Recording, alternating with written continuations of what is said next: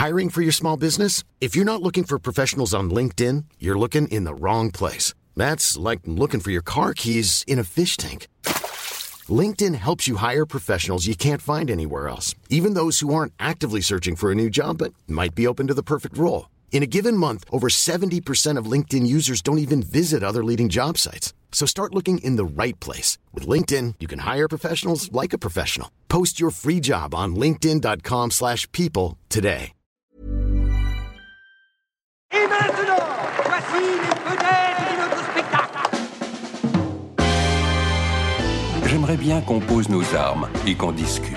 Bon, bah lui, il va me prendre la tête. Jack, je veux que vous me dessiniez comme une de vos françaises. Ah non, c'est chouchou, je veux, pas la moche. Zut, rezut et rezut derrière Ah, je vois, monsieur se fout de moi. Monsieur fait d'ironie. Mais où est-ce que vous vous croyez, merde? Au cirque? Ben ça, c'est du spectacle. Vous aimez le cinéma, nous non plus. Bonjour, bonsoir à toutes et à tous. Je ne sais pas si, si j'ai manqué au podcast, mais à moi, le podcast a manqué. Follement, éperdument, douloureusement. Non, bon. ne croyez pas que je me suis tourné les pouces pendant mon absence, bien au contraire. Je vous ai écouté très attentivement et on va mettre, si vous me permettez, deux trois choses au clair. Le prochain qui dit voire même se prend un tir de flashball dans les parties génitales. Guillemets, c'est masculin. On ne dit pas des grosses guillemets. La définition d'Apax c'était plus qu'approximative. Il y a que Sophie qui était impeccable, mais c'est normal. C'est ma préférée de la bande. Bon, le cinéma c'est la vie, c'est pour ça que je suis revenu remettre un peu d'ordre dans tout ça. Je vais les faire filer à la baguette, voire au tonfa hein, cette saison. Et la prochaine fois qu'Arthur pleure, ce sera à cause des lacrymos et le tout sans trucage. Ça dépasse tout ce que j'ai pu imaginer. Eh mais salut les amis Salut Nicolas Welcome back Oh, ça fait plaisir de vous... C'était comment ce mois de permission? Tu nous as tellement manqué. Mensonge. C'est c'est faux. C'est un peu C'est faux. pour mais, ça que je suis la préf. Je vois Simon a le shaitan dans l'œil, il va m'en- il va m'en sortir une qui va me coller au sol pour tout le podcast. ah, moi, je suis comme un ministre de l'Intérieur devant une grosse bassine. on va avoir des problèmes. Hein. Je fume et j'ai Tu les sais yeux qu'on qui va avoir des problèmes. hein. En tout cas, moi, vous m'avez manqué follement. Oui, bon, ok, ça va, on a compris. Euh, et nous allons essayer de faire en sorte de vous permettre de remplir le plus rapidement le bingo que vous pourrez trouver euh, sur Twitter. Un bingo réalisé sans trucage, avec un certain nombre d'expressions qu'il faut cocher. Normalement, en 10 minutes, c'est plié. Cette semaine, au programme et un programme anti-flic avec des délinquants routiers, des délinquants face à leurs victimes, des délinquants parisiens du 19e siècle, de la délinquance conjugale. Mais on commence avec ce qu'on peut qualifier de délinquance visuelle. Si le premier n'avait pas achevé de vous décoller les rétines, le deuxième revient finir le travail. Shazam La rage des dieux de David F. Sandberg, délinquant multirécidiviste, responsable de Shazam 1, mais aussi de Annabelle 2 et de Lights Out, long métrage tiré d'un court métrage à jumpscare, autant dire qu'il n'y avait vraiment aucune raison que ça se passe mal. Le plus important, c'est la famille Famille Les gars, c'était le signal, quoi Introducing the star of our show. His name is.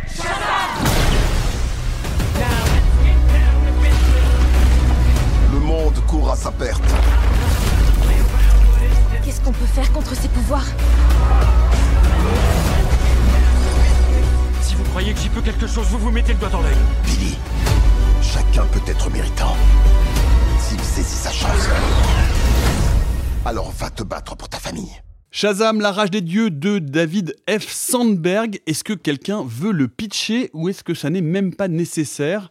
Simon, je crois que tu as vraiment adoré, toi qui par ailleurs vraiment est un fan des films de super-héros les plus récents. J'aimerais t'entendre me raconter ce dont parle Shazam, la rage des dieux. Démerde-toi. Il faut, il faut bien se souvenir donc que Shazam, c'est euh, c'est ce héros qui avait rencontré un personnage qui est intitulé, qui est présenté dans le premier film comme le sorcier. Le sorcier qui est joué par Jim Ononsu. Jim Ononsu qui récemment s'est plaint, euh, en gros, d'avoir des rôles de merde mal payés à Hollywood. Il y a fort à parier qu'il pensait très fort à Shazam. et, euh, donc, à- le, principe de Shazam, c'est que quand, euh, le, petit enfant qui interprète Shaz- Shazam prononce les mots Shazam, il passe de corps de petit enfant à, à corps de bodybuilder idiot.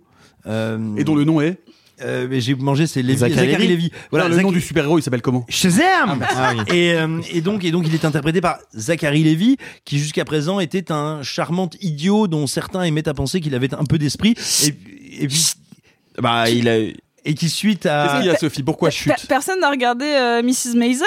Ce qui fait le love interest de la saison 1 Ah. Oui, mais attends, mais, qui- mais surtout qui suite à, à une Non, série de à une série de, de, de sorties euh, particulièrement grossières et masculinistes, a révélé qu'il était euh, bah, ce à quoi il ressemblait, à savoir un gros beauf. Il est anti-vax et tout, quoi. Je sais. Ah bah Bon. c'était que ça. Et, et donc voilà, mais Shazam se terminait sur ce truc incroyable. C'était donc euh, ce petit gamin qui vit dans une famille d'accueil, laquelle accueille et adopte plein de gosses euh, qui viennent de plein d'horizons différents et souvent un peu heurtés. Eh bien, partager ses pouvoirs avec tout le monde. On retrouve donc cette famille recomposée dans Shazam. Et, et on va Je ne découvrir. pas de ce gag. Ah, Moi non plus. Et on va Moi, ça découvrir- commence un peu. quand Oui, un petit peu, ouais, ouais, ça un peu lourd. Et me attention, on va parler 30 minutes du film. hein. Et donc, euh, et donc, donc, cette petite bande bien mal ou bien assortie, euh, bah, tout simplement va va se heurter euh, aux questions de est-ce qu'on veut-y être ensemble, est-ce qu'on veut-y pas être ensemble, est-ce qu'on est heureux, est-ce qu'on n'est pas heureux. Alors que le cinéma américain leur met dans la face tout ce qu'il peut envoyer en termes de mythologie avec les filles d'Atlas qui sont jouées par deux grandes comédiennes peinturlurées au numérique par la jeune Rachel Zegler. Zegler.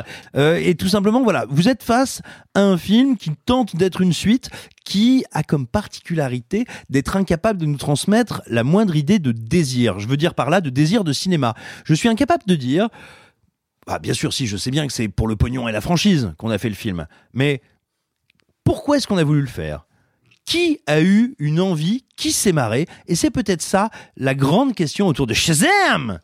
Et puis on va se poser la question de savoir ce que Shazam Ah, Je le fais moins bien. Shazam Ah, tu le fais moins bien, c'est vrai. Shazam Ce que Shazam, Shazam euh, fait. Ça, ça euh, fait déjà plus parfum euh, à la Scorpio. Shazam. Ça va surtout être Un très parfum long, pour hein, si je peux me hommes. permettre. Pour les hommes, pour hommes, pour les hommes, Shazam. Euh, Arthur, toi qui aimes les super-héros, même quand c'est vraiment raté, Oui, c'est vrai. oui. Euh, Est-ce que tu as aimé Shazam? Pas du tout, mais c'est intéressant. Je me suis posé la question est-ce que ça y est, je suis enfin atteint par cette super-héros fatigue que tout le monde pense avoir? Et en fait, je pense que je suis juste fatigué des très très mauvais films parce que c'est le cas de Shazam. C'est horrible. Shazam 2, c'est un film qui ne comprend ni ce qu'est un film, ni son époque, ni même ce qu'est son personnage. C'est un film qui reproduit exactement la même chose que son précédent, que je n'avais pas beaucoup aimé non plus. À savoir que Shazam 1 raconte un adolescent un peu bête, à qui on donne des pouvoirs et qui va passer tout le film à essayer de comprendre comment je peux gagner ses responsabilités, comment je dois me faire respecter et quelle est ma place dans ma famille et dans la société. Et à la fin, spoiler, il sauve tout le monde, il comprend ses pouvoirs et il s'est forgé une famille, il a retrouvé sa mère.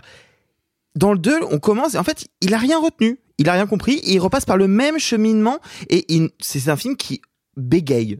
C'est un film qui bégaye avec des gens qui jouent pas bien, avec des effets spéciaux moins laids que le premier, mais moins bien incrustés. J'ai j'ai rarement vu ça. C'est-à-dire que le dragon est pas dégueu, mais c'est incroyablement mal intégré dans son fond vert.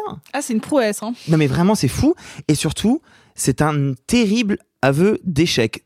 Je vais même pas parler de la scène post-générique. Terrible aveu d'échec de la part de la Warner. Je vais même pas parler d'un caméo qui est censé être le point d'orgue de- qui va réveiller tous les fans. Annie Et- Girardot Oui, Ah non. qui débarque euh, grimé, le point de truc qui est censé exciter tous les fans. Et on, le problème, c'est que la Warner a tellement senti que personne n'allait se pointer pour aller voir cette daube, qu'ils l'ont mis dans le trailer, le dernier trailer. Ils ont mis le fameux caméo de Ah ouais? Fin. Mais ouais, c'est un Ah. terrible aveu d'échec. Et, et, et en- Mais depuis Spider-Man, depuis le dernier Spider-Man de Marvel et Sony, on va dire, les studios ont plus ou moins décidé d'acter le fait que dès la promo, dès les derniers jours de la promo, il fallait jouer ça. Ouais, ouais, mais alors là, c'est flagrant et je suis désolé, c'est vraiment terrible. Et puis, c'est, je pense, l'un des films de super-héros les moins bien écrits que j'ai pu voir. En termes de dialogue, c'est horrible. Toutes les vannes tombent à l'eau et tous les moments censés être ser- T'as sérieux. vu Avengers 2 Mais Avengers 2 n'essaye pas d'être drôle à part une séquence avec le marteau.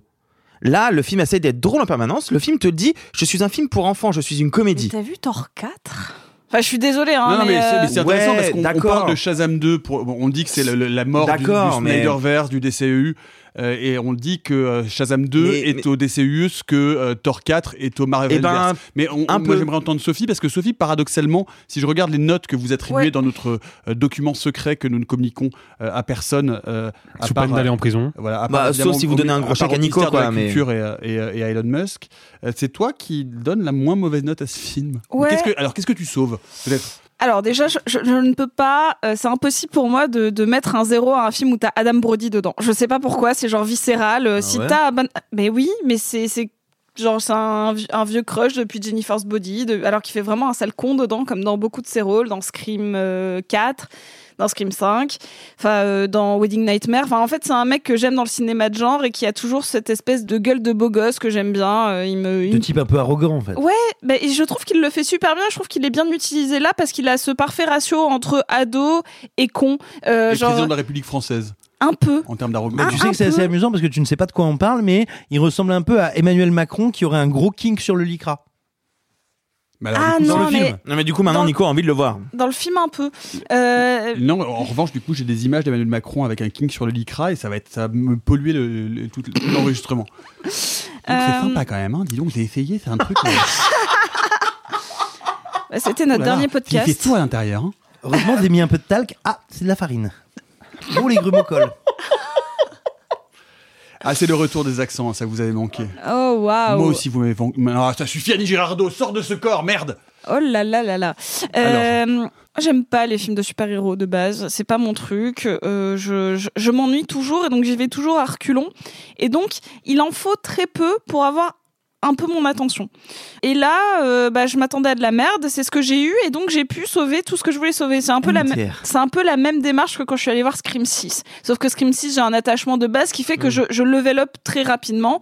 Là, je m'attendais vraiment à mettre moins 4 et finalement, je pensais m'endormir devant, ça n'a pas été le cas. Déjà, Euh, je l'ai vu à un 9 heures, euh, genre je pensais que j'étais pas dans le mood pour le voir et finalement ça m'a Peut-être que c'est parce que c'est trop bruyant et tout ça, mais il y, a- il y a plein de rêves qui au final ont plutôt marché sur moi. Et en fait, euh, je sais pas pourquoi.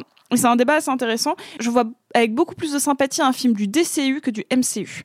Parce que même quand c'est mauvais, j'y arrive à y voir quelque chose de cartoonesque un peu raté. Par exemple, Aquaman, j'ai pas, j'ai, j'ai- je- Aquaman, pourtant, c'est vraiment dur. hein. C'est vraiment Mais j'ai pas compliqué, compliqué. hein. ouais, mais, Ah, mais, bah, tu mets un remix EDM de Toto Africa, c'est éliminatoire. ou euh, I Need a Hero de Bonnie Ah Tyler là sur là une scène là. de Oh pont là qui se là détruit. là Les Euh, cheveux, les cheveux d'Amber Heard sous l'eau, c'est pas possible en fait. Mais mais j'y vois un truc que vraiment euh, bon euh, en plus souvent c'est des films que je vois avec euh, mon papa en VF et tout ça et donc ça rajoute un peu un côté kitsch VHS euh, de, de films dont tu n'attends pas de qualité mais juste du divertissement bête et je sais que c'est pas ce qu'on devrait attendre de ce genre de film mais malgré Non. tout c'est comme ça que je le perçois et, et là par exemple voilà je vais commencer par ça la scène de début l'intro euh, dans, le- Ouais. dans, dans le Dans le musée à. Athènes Ouais. Donc tu peux nous dire deux trois mots pour la décrire Voilà, c'est- pas pour du ça. spoil. Donc, euh, donc, non, c'est pas du spoil, ça se passe dans, un musée à Athènes avec euh, bah, le bâton qui a été cassé au dé- dans, dans la fin du premier film et deux soldats gréco-romains, donc plutôt, euh, plutôt grecs, qui arrivent et qui. Huilé Et non, malheureusement. Ah. Puis en plus, euh, tout bad, c'est deux nanas, tu vois, donc en plus, Ah, euh, ça. Vraiment, je vais pas aller le voir. Non, non, ça me très peu d'intérêt. et, et là, tu vois, il y a une idée où je me dis bon, ok, c'est hyper moche et c'est hyper mal fait, mais l'idée est super. À savoir, euh, il y en a, on, on découvre le pouvoir de, du personnage joué par euh, Lucy Liu, qui est, elle peut créer un espèce de, euh, de, de, de- vous voyez dans Busan comment ils se transmettent euh, le truc de zombie. Même dans World War Z. Hein, Ou dans World War Z, c'est- un peu pareil. Donc, elle peut transmettre une espèce de, de folie en chuchotant quelque chose, un peu comme un, un truc de possession. Et il y a un truc sur la gestualité où je me dis, tiens, ça, si ça avait été fait premier degré horreur, ça aurait été rigolo. Et juste après, on transforme les personnages en pierre, un peu à la manière de Méduse, et elle va pousser de manière très, très premier degré le seul personnage qui nous a été caractérisé, à savoir le Guide. le guide, euh, et elle le pousse et il s'éclate au sol. Et je me suis dit, c'est con parce que c'est mal découpé, c'est mal filmé, mais l'idée est sympa. Donc en fait, dans, euh, la première scène, je me suis dit, ok, ça commence pas si mal. Mais c'est intéressant que tu dises ça parce que justement pour moi cette scène elle est symptomatique de quelque chose dans le film. À savoir que vu que c'est un film qui se veut être une comédie pour enfants, il n'y a pas de Attention, baston. pas spécialement pour enfants. Bah, Une comédie. Je suis désolé, moi c'est comme ça que la Warner me l'a me l'a vendu.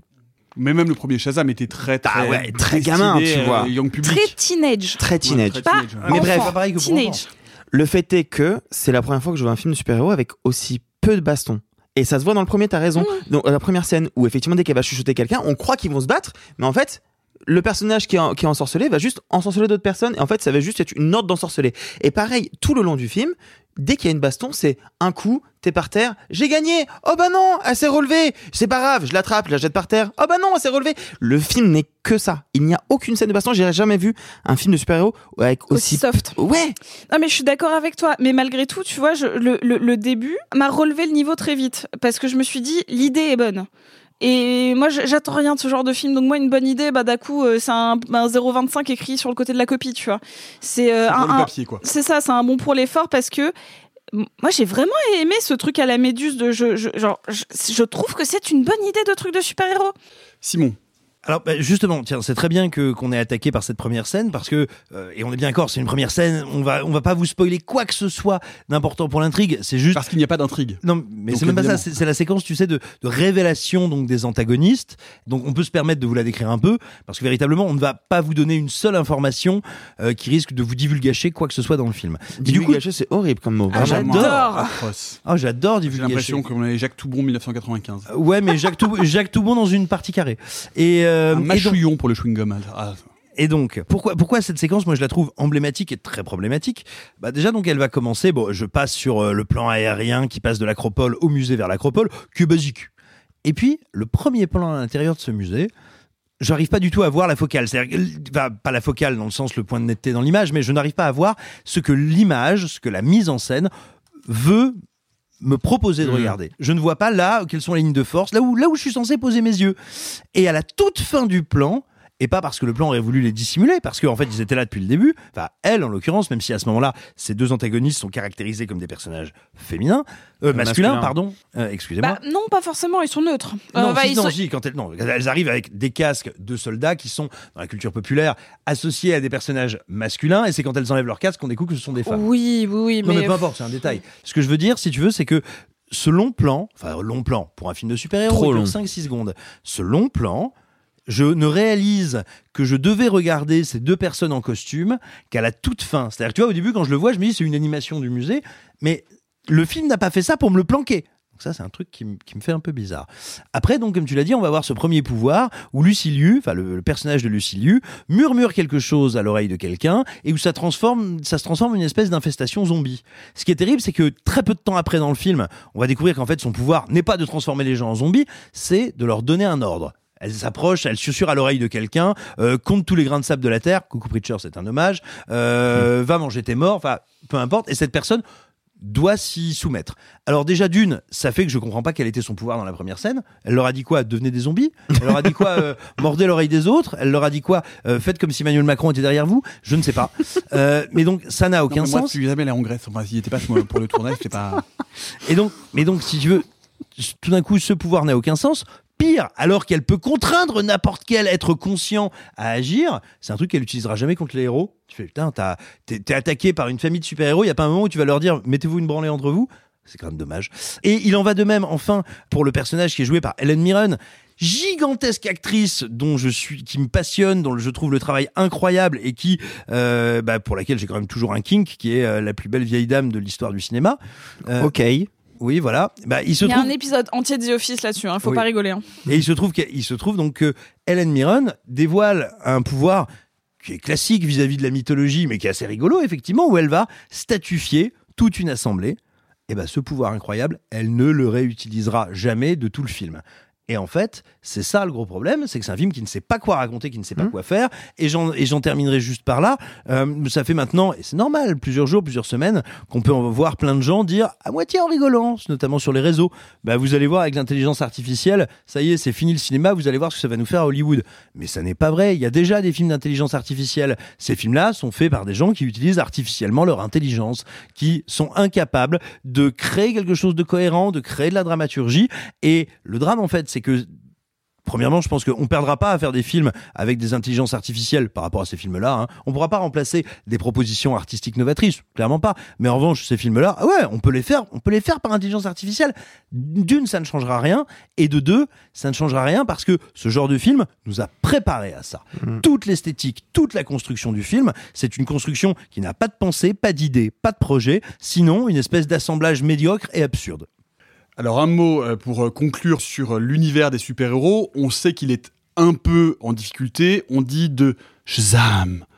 Euh, la rage des dieux, que c'est la fin, euh, vraiment le dernier clou du cercueil du Snyderverse et que c'est en tourner la page, que c'est euh, problématique parce que les entrées sont très mauvaises euh, aux États-Unis et que eh bien ça commence à faire eh bien beaucoup de mauvaises nouvelles ou en tout cas on en parle depuis longtemps hein, cette idée que les super-héros commencent à lasser et que le public commence à être de moins en moins présent. Est-ce que vous pensez que on est à un tournant ou en tout cas que ce film incarne euh, cette lassitude et euh, le, le bout du rouleau, Arthur? Alors, oui et non. En fait, ce qu'il faut comprendre, c'est qu'il n'incarne pas la fin du Snyderverse à proprement parler, puisque. Il y a Flash. Bah, il y a Flash et il y a Aquaman 2.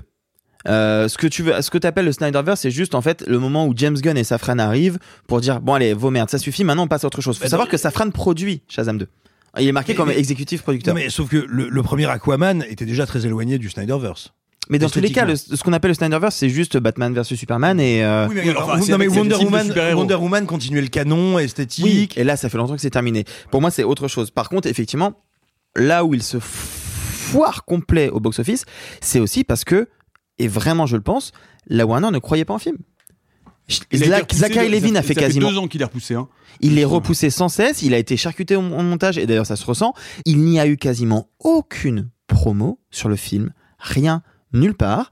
Et en vrai, on va pas se mentir, la Warner mise énorme, vachement plus sur The Flash, malgré tous les déboires de Ezra Miller, et surtout sur Aquaman 2, parce qu'Aquaman 1 a été un énorme succès. Donc pour moi, je pense que c'est un peu une petite aparté dans, dans le parcours du DCEU. Mais tu vois, alors, Sophie. moi, ce qui me fait un petit peu rire, c'est que tu dis, et, et à raison, hein, que le film bégaye et qu'il ne reprend aucune autre narrative que le 1 euh, de là où il s'en était. Mais en fait, moi, le 1, et pourtant, j'avais pas passé un mauvais moment hein, quand j'avais vu le 1, euh, j'avais pas aimé, mais j'avais j'avais été diverti, mais je m'en souvenais pas. Donc moi, qui me, re- qui me remettent la même histoire, j'ai l'impression que de toute manière, tous les films tournent en boucle. Donc euh, moi, que ce soit exactement la même chose que le 1, ça me gêne pas parce qu'il est pas mémorable. C'est peut-être encore un des soucis, hein, et je suis d'accord que le film s'inscrit de toute manière dans une lignée complètement mortifère, à savoir euh, on est que sur le nivellement par le bas, et, euh, et on en vient à tous être soit déçus, soit pire être dans une indifférence crasse, parce qu'on a on a plus l'habitude d'être surpris, et c'est peut-être pour ça que euh, pour le coup, on- quand on parle du DCU, on a tous eu une très très bonne surprise en voyant The Suicide Squad, parce que là, on a eu quelque chose qui sortait des carcans, Oui. et, et peut-être que là, en fait, pour moi, la- l'arrivée de James Gunn, elle se, elle se passe par là et pas non plus sur en fait la continuité des trucs qui avaient été amorcés avant lui.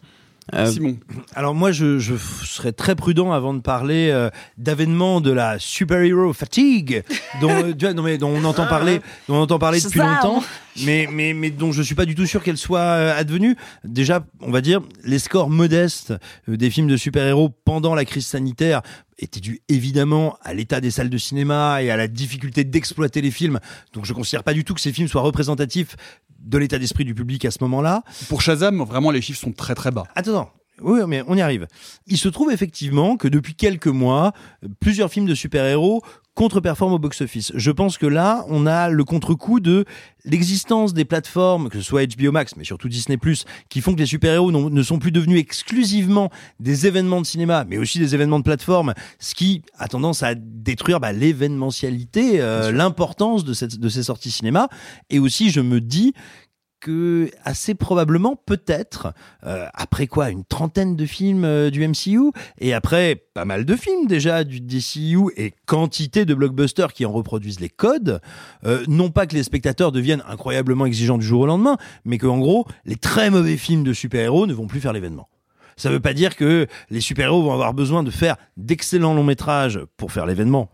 Il y a plein de preuves qui indiquent le contraire, mais je pense en fait que tout simplement, l'énorme rouleau compresseur marketing et on va dire la la l'excitation avec laquelle ont été perçues par le grand public ces productions là n'ont pas s'éteint au sens large, mais les très mauvais films, les Morbius, les Venom 4, les machins, vont attirer moins de gens. Et il va falloir maintenant un minimum de tenue pour que ça fasse. une bonne chose. fasse- Genre The Batman euh, non, mais même tout simplement, pour moi, par exemple, tu vois, sur, mais je- attention, ce que je suis en train de dire, c'est un ressenti, hein, ça n'est pas une affirmation. Pour moi, là-dessus, il va y avoir un juge de paix, c'est les Gardiens de la Galaxie 3. Ouais. Typiquement, les Gardiens de la Galaxie 3, si ça contre-performe, si ça fait un score moindre qu'attendu, alors que c'est une licence extrêmement populaire, extrêmement appréciée, que ces personnages sont aimés du public, là, on pourra se dire effectivement qu'il y a quelque chose qui est en train sinon de se casser ou en tout cas de se transformer.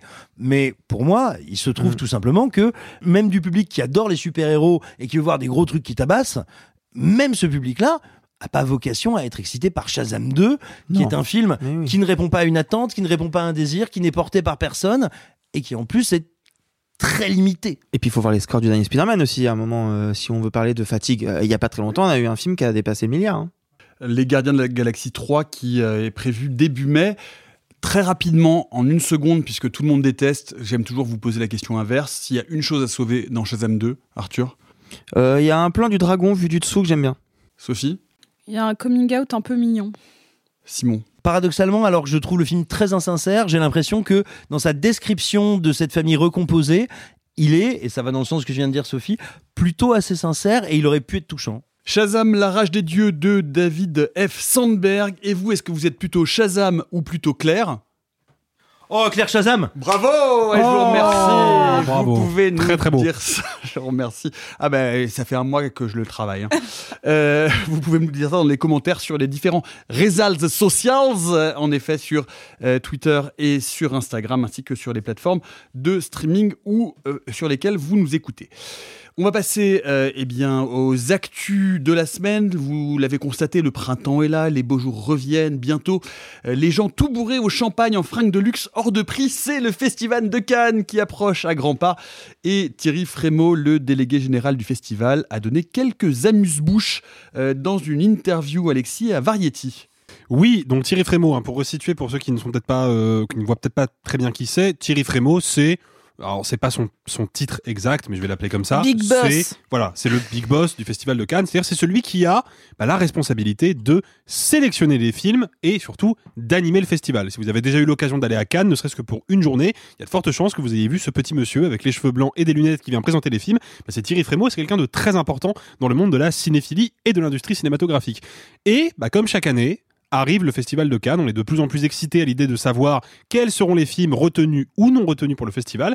Et Frémaux a laissé bah, quelques petites infos dans une interview donc accordée à Variety. Alors déjà, quelques infos sommaires sur la structure du festival parce que les deux dernières éditions, donc 2021-2022, étaient des éditions très grosses avec beaucoup de films parce qu'il fallait rattraper le retard pris pendant la pandémie puisque l'édition de 2020 n'avait pas eu lieu et que les salles ont été arrêtées pendant très longtemps.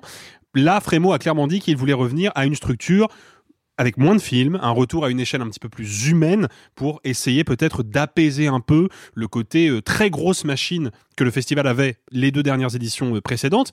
Il a quand même rappelé que la section Cannes Première qu'il a créée lui-même il y a quelques années eh ben, allait revenir. Donc on aura à nouveau quelques films sélectionnés en Cannes Première. Cannes Première, rappelle-nous euh, quelle est la différence de cette section par rapport aux autres? Alors la, la différence de la section Cannes Première, c'est que euh, donc c'est des films qui ne sont pas en compétition, hein, donc ni en compétition officielle, ni en compétition euh, parallèle, donc pas un certain regard, pas la semaine de la critique, pas la CID, etc. Mais qui par contre sont projetés en parallèle de ce qui se passe dans le lieu emblématique du festival qui est le Grand Théâtre Lumière, sont projetés en salle Debussy, c'est le deuxième cinéma du festival de Cannes, et c'est en- entre guillemets le, les films qui n'ont pas été retenus pour la compétition pour X ou Y raison, mais bah, qui valent le coup d'œil en général. Et il y a des auteurs assez prestigieux qui sont passés en Cannes première, ne serait-ce qu'il y a, euh, bah, sur les deux dernières éditions, on a eu par exemple Emmanuel Mouret, qui est un cinéaste français quand même assez prolifique, et Dominique Moll. La Nuit du 12, qui a tout raflé au César. Donc c'est une sélection qui peut être vraiment intéressante. Et puis une théorie veut que ce soit aussi les films dont on se dit merde, on n'a pas pu les mettre dans une compétition, mais vous n'irez jamais à Venise ou à Berlin.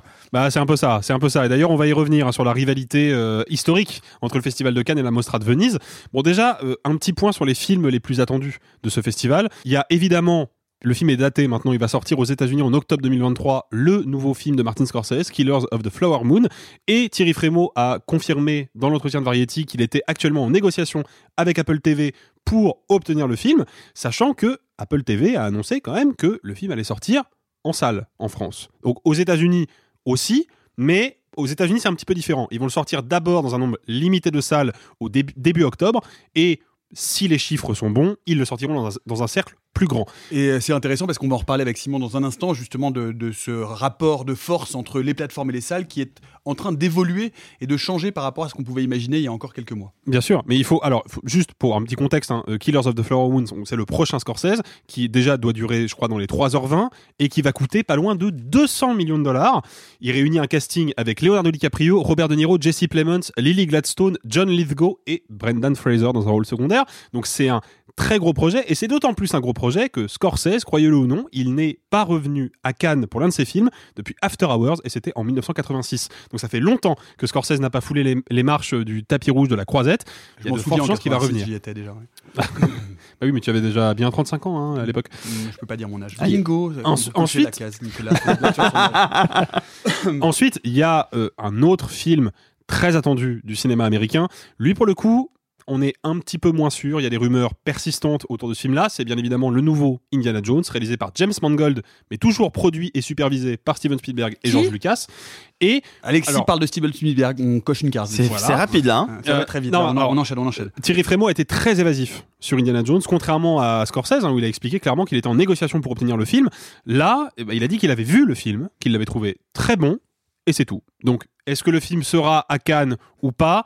Ça, c'est l'avenir qui nous le dira. Faut rappeler que le quatrième Indiana Jones, Le Royaume du Crâne de Cristal, qui est loin d'être le meilleur de la franchise, été- avait été projeté en avant-première mondiale au Festival de Cannes. Ensuite, alors ça c'est intéressant, et ça rejoint ce, que, ce dont Simon parlera tout à l'heure, comme tu l'as dit Nicolas, Thierry Frémaux a parlé de Netflix. Et alors, on le sait, il y a une espèce de bisbille historique entre le Festival de Cannes et les plateformes, c'est que Thierry Frémaux et les équipes du Festival de Cannes militent pour la salle de cinéma, alors que Netflix bah, produit des films qui sont destinés à ne pas être diffusés dans les salles de cinéma. Le truc, c'est que bah, Thierry Frémaux, il a renouvelé son soutien à Netflix en disant que, mine de rien, Netflix, ça avait été et ça continuait d'être une success story, mais aussi un refuge pour de nombreux professionnels du cinéma qui avaient du mal à trouver leur place dans les studios. Moi, je trouve que c'est plutôt une bonne chose de souligner ce truc-là parce que c'est vrai, il y a beaucoup d'auteurs, Scorsese, Fincher et compagnie, qui ont galéré à produire des films dans les studios et qui se sont vus offrir carte blanche pour des résultats plus ou moins bons, ça dépend des auteurs, par les plateformes de streaming en tête de liste Netflix. Néanmoins, puisque les films Netflix ne sortent pas en salle en France, bah, Thierry Frémaux continue de leur interdire la compétition, et c'est pour ça qu'en en général, les productions Netflix préfèrent aller du côté de la Mostra de Venise, parce que dans la Mostra de Venise, le règlement est différent, et les films de plateforme peuvent être dans la compétition, et c'est là où Frémaux a balancé une petite pique au Festival de Venise, puisqu'il a clairement dit que la Mostra bénéficiait grandement des films de Netflix, alors qu'en fait, l'un bénéficie de l'autre et vice-versa. Mais bon, ça, c'est la rivalité encore euh, et toujours entre les deux festivals. Là où l'interview est un petit peu plus gênante, je trouve, c'est sur la présidence de Ruben Östlund, parce que peut-être les auditeurs ne le savent pas, mais le président du Festival de Cannes cette année, le président du jury, hein, je précise, c'est Ruben Östlund, donc Ah. réalisateur de Sans filtre, Triangle of Sadness, qui avait été récompensé par la Palme d'Or l'année dernière et qu'on avait tous beaucoup aimé autour de cette table, je Et crois. les, et les auditeurs et les auditrices de réaliser son trucage le savent forcément puisque nous en avions parlé et parce que en nous écoutant, vous êtes absolument au courant de toute l'actualité cinématographique et vrai. même plus. Et d'ailleurs, vous pouvez nous laisser des messages d'amour et notamment dire si vous aimez ou non la barbe de Simon ou si vous voulez que pour le festival de Cannes, il se rase entièrement la tête et la barbe et il le fera évidemment si nous recueillons suffisamment de voix. Je te remercie, euh, pardon. Mais je t'en prie, Nicolas. Euh, non, donc il a parlé, euh, Thierry Frémaux, de la présidence de- de- du jury par Ruben Östlund, et évidemment est venue sur le tapis la question des femmes, parce que le jury à Cannes, ça fait quelques années maintenant qu'il est paritaire. Il y a autant de femmes que d'hommes dans le jury. Par contre, la présidence est quand même beaucoup plus majoritairement attribuée à des hommes Oh, qu'à on des va femmes. pas commencer à même mettre des si- femmes à des Ré- postes de responsabilité quand même. Sérieux. Alors, Et récemment, si elles accouchent pendant le festival hein Qu'est-ce qui se passe? Récemment, je crois que c'était en 2019, si ma mémoire est bonne, on a eu l'exception Kate Blanchett, qui était présidente du C'était jury. pas 2019, c'était avant. C'était 2018 alors peut-être. Peut-être. Je crois que c'était 2018. Oui, c'était 2018 parce qu'il y avait Sting qui avait joué sur les... Bon, bref. 2019, Euh, c'était donc- 2019, c'est une les refs. Donc, en gros, Thierry Frémaux, évidemment, s'est vu questionner là-dessus, parce qu'encore une fois, c'est un homme, qui plus est un homme blanc qui préside le festival. Et bah, il a dit qu'en fait, il y avait beaucoup de femmes, alors réalisatrices ou actrices, il n'a pas précisé, qui avaient été shortlistées pour être à la présidence du jury. Mais sauf que, bah, manque de bol, euh, le mois de mai est un mois où il y a beaucoup de tournages, et donc bah, ces femmes-là n'étaient pas disponibles. Il s'est rabattu sur Ruben Östlund. On croit ou pas l'honnêteté de cette euh, affirmation. Bof. Je- en fait, Bof moins. moi surtout, ce qui me dérange, et j'en avais déjà un petit peu parlé, je crois, ici, ou peut-être sur les réseaux sociaux, mais je crois que c'était ici.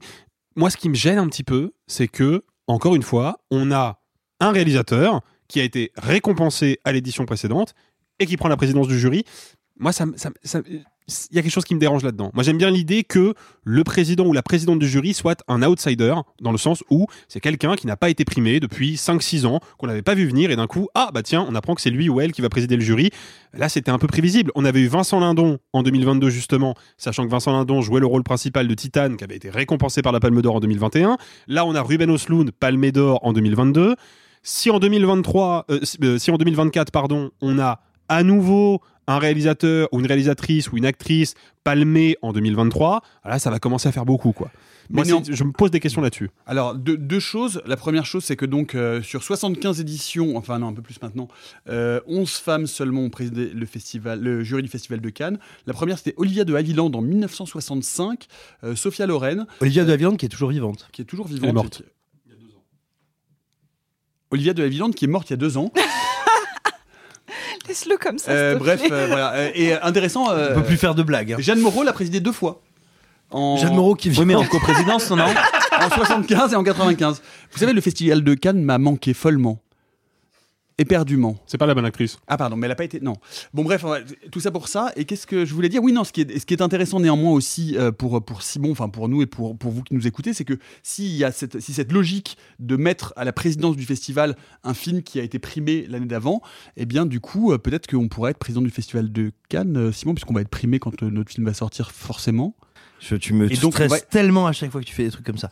Euh, non, alors- alors, moi- également quand je me mets nu dans la rue face au CRS pendant les manifestations, mais ça tu le Ah, dis ça, pas. ça me relaxe. Ah, et vous avez manqué, hein, ce Ça- Nicolas Martin. Ça me relaxe. Euh, non, alors moi pour le coup, je suis pas tout à fait d'accord euh, avec toi, Alexis, parce que autant pour le coup, la question de la présidence du jury et même de la composition du jury m'intéresse moins que le choix des films. Pour une raison toute bête, c'est que la sélection des personnalités à mettre en avant, enfin, je, je pense que tout le monde s'en branle de qui est dans le jury de Cannes. Je suis pas sûr que ça ait tant d'influence que ça sur ce qu'est Cannes. Il me semble qu'en fait, la vraie capacité de visibilité, d'action et d'influence du festival, c'est la sélection des films. Et c'est là Non, où mais- moi je suis curieux de Oui, mais à chaque ça, fois. c'est pas pour dire que c'est pas. L'exemplarité, la représentativité, ça a un sens, ça a toujours eu un sens. Et ce que Sophie disait, c'est-à-dire que les femmes sont à 50-50 dans le jury, mais on ne leur donne pas la présidence, ça a un sens parce que c'est exactement ce qui se passe dans la société. Oui, mais que, attendez, non, je vous dis pas le contraire. Je vous dis que ce que je scrute avec beaucoup d'impatience, c'est la sélection des films et des œuvres et des réalisatrices là qui me semble encore plus importante. C'est tout. Je suis pas en train de vous dire que ça n'existe Ah pas, non, mais n'est pas je, la question. je, je, je comprends. Moi, ce qui me gêne un peu là, notamment par rapport à, à Ruben Östlund, c'est que tous les films à Cannes euh, ont une teinte politique, qu'on le veuille ou non, même dans leurs euh, propos non politiques euh, à premier abord. En fait, ils représentent tous quelque chose. Et là, j'ai l'impression qu'on s'enferme déjà depuis un moment dans un espèce d'entre-soi qui ne se... En fait, en, restant dans... On donne une certaine place à des primés qui correspondent à une certaine pensée. En fait, j'ai l'impression qu'on est... On n'est plus jamais dans la surprise. On n'est plus jamais dans quelque chose ni d'ir- d'irrévérencieux, ni même juste de... J'ai Bah, c'est de plus en plus l'entre-soi quand même un peu. voilà, je- c'est c'est un petit peu ça, et donc ça donne une teinte un peu particulière. Bah, C'est la mais, mais non, mais, Mais attendez, non, mais attendez, mais attendez, et, et- et oui et non, parce que Spike Lee, ça donne Palme d'Or à Titane de Julia Ducournau. Oui, mais, que- oui, mais euh, Spike Lee n'a pas été euh, n'a pas été primé à Cannes depuis je sais pas combien de temps et euh, tu vois, tu vois Ok. ce que je veux dire? Non, mais ok, d'accord. C'est que on a eu coup sur coup quand même Vincent Lindon palmé en 2021, Ruben Oui. palmé en 2022. J'ai peur que ce soit une tendance qui s'installe, tu vois. D'accord, ok. Pour essayer d'être un petit peu plus clair, ce que je veux dire, et tout en étant d'accord avec ce que vous venez de dire, tout simplement qu'un type qui a reçu deux fois la Palme d'Or soit à la tête du jury, ça me choque pas. Ce qui m'intéresse et ce que moi, pour le coup, je vais mettre un peu en jugement, c'est quelle réalisatrice va aller chercher la compétition et vont aller chercher les sélections de Cannes. Parce que j'ai l'impression que c'est là, en fait, qu'il y a le plus de choses qui sont enclenchées et qui se modifient, et qui ont de l'influence, en fait. C'est. Oui, non, je suis d'accord avec toi sur ça. Et juste, pour moi, c'est un important. Je me souviens notamment quand Tim Burton était président du jury, je pouvais pas m'empêcher de me demander genre comment il voyait le cinéma. Et en fait, souvent, quand on a un réalisateur ou ce serait bien une réalisatrice ou une actrice connue, le film qu'il va voir, en fait, va donner une espèce de tonalité et même lui participer à sa création de persona artistique en récompensant quelque chose. Et ça, j'ai l'impression qu'en fait, en, en, en donnant un espèce de, bah, on sait très bien ce qui va récompenser Robert Oslund. Et en plus, je pense que ce sera, on en a parlé notamment avec Alexis ou d'autres, que ce sera euh, hyper conventionnel. On pense que ça va aller dans le sens de son cinéma, dans une lignée politique qu'on voit venir de loin. Moi, ça m'étonnerait pas s'il n'était pas déjà primé, que ce soit par exemple Ken Loach. Je sais pas pourquoi, je le sens. Oula. Bah, sur, sur la question du, droit des femmes et de la place des femmes dans ce paysage-là, parce que évidemment la présidence du jury de Ruben Östlund, en plus de poser des questions d'entre-soi et de comment les présidents de jury ou présidentes de jury sont sélectionnés, évidemment on se pose quand même la question de pourquoi, encore une fois, c'est un homme blanc, sachant que c'est pas Vincent Lindon qui a reçu la Palme d'Or en 2021, c'est Julia Ducournau et c'est pas elle qui a été présidente. Donc on peut quand même se poser ces questions-là. Il faut savoir que dans l'interview, Thierry Frémaux est aussi questionné au sujet des pays du Moyen-Orient, plus particulièrement des Émirats et des monarchies pétrolières, parce qu'il se trouve que l'Arabie Saoudite et le Qatar, notamment, commencent à investir massivement dans des films. L'Arabie Saoudite a d'ailleurs lancé son propre festival à Jeddah, qui s'appelle le Festival du film de la mer Rouge, où Thierry Frémaux s'est rendu, encore une fois selon son interview. C'est le retour Et- du Jeddah. J'adore l'humour. Et, et, a- a expliqué que bah, l'Arabie Saoudite, c'est un pays qui cherchait à promouvoir les cinéastes locaux et accentuer sa production cinématographique nationale. Et apparemment, ce qu'il en a dit, un pays en progression. Alors progression légère, mais en progression sur la question du droit des femmes. Ça pose, ça pose question quand même, parce qu'on sait très bien que l'Arabie Saoudite et le Qatar sont pas des modèles sur la question. Ah mais bon en plus, il y a un autre film, et c'est là où ça devient intéressant, il y a un autre film qui est euh, officieusement, attention, hein, officieusement pressenti pour être projeté à Cannes, voire même pour faire l'ouverture. En tout cas, Voire même, voire même un coup de, un coup de genou dans les Ok. parties. Voir. Alors, comment qu'est-ce que Voir dans les, voir, voir et même, c'est le même sens. Ah, ok, Donc, donc voir, pour. Donc il y a un film qui est euh, pressenti pour être projeté à Cannes, voire pour être projeté en ouverture du Festival de Cannes. Merci beaucoup. C'est le prochain, festi- le prochain film pardon, très controversé du fait de son casting de Mai Wen, qui est Jeanne Dubarry. Bah, ce film-là, il a été en partie financé par le Qatar. Ça commence à faire un petit peu beaucoup, je trouve, en termes de... de... Escandalo. Tu veux, tu veux pas qu'on aille euh, en vacances à, à Dubaï, euh, vite fait? Genre 15 jours, euh, tranquille, on va faire un petit tour. euh. Non.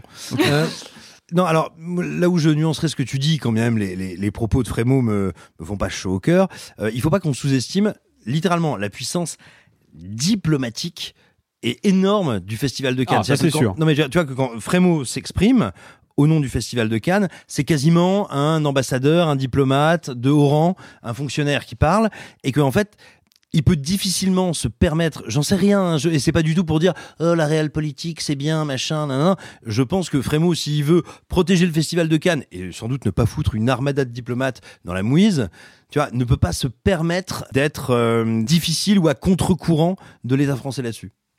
Sachant que Cannes est en grande partie financé par l'État français. Et euh, j'ai euh, le plaisir et l'honneur de recevoir cette récompense parce que le cinéma... Non, euh, ta gueule avec cette blague.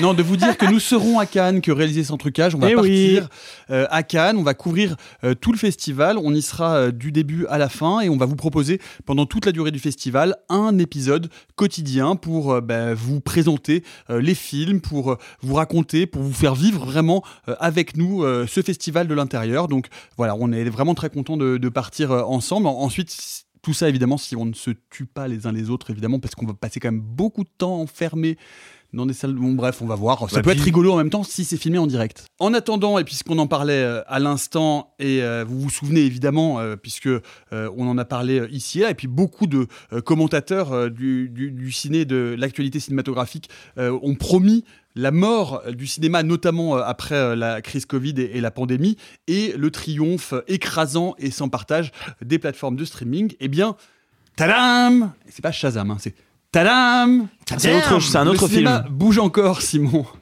Oui, tu l'as dit, euh, que ce soit après le débarquement en grande pompe de Netflix sur le territoire français, que ce soit au moment de la pandémie et donc des restrictions dues à la crise sanitaire, euh, quand tout simplement bien d'autres plateformes ont débarqué sur notre territoire et ont débarqué avec des offres, on va dire, particulièrement musclées.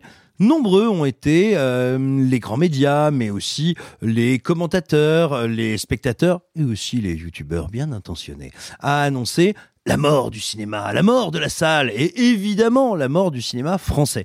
On l'a entendu, ça a été répété ad nauseam. Eh bien, figurez-vous qu'on peut affirmer au moins que pour un temps, eh ben, on en est bien loin. Non seulement parce que euh, la fréquentation des salles augmente, revient, progresse, mais surtout parce que, et là je voudrais rendre hommage euh, au compte Twitter Film de Lover qui donne, travaille, recherche énormément de données relatives aux plateformes et qui est vraiment qui est une source euh, de réflexion et de données euh, plus ou moins brutes absolument euh, absolument merveilleuses pour qui s'intéresse à ces sujets-là. Et comme il l'a rappelé il y a quelques heures il se trouve qu'il y a 17 films français agréés c'est-à-dire tu vois qui ont reçu leur agrément du CNC qui ont été préachetés cofinancés par Netflix Amazon Prime et Disney Plus en 2022 Qu'est-ce que ça veut dire? Ça veut dire que ces films ne rentreront pas dans la logique totalement intégrée des plateformes, à savoir on produit en interne et comme ça on ne sort que sur notre plateforme. Ce sont des films qui sont ouverts à des sorties salles et ou des sorties télévisés avant d'arriver sur les plateformes, c'est-à-dire qu'ils sont sur, Dans la chronologie du média. dans la chronologie des médias officielle telle qu'elle a été réformée il y a peu, et donc avec une arrivée sur les plateformes 17 mois après une sortie salle. Qu'est-ce que ça veut dire?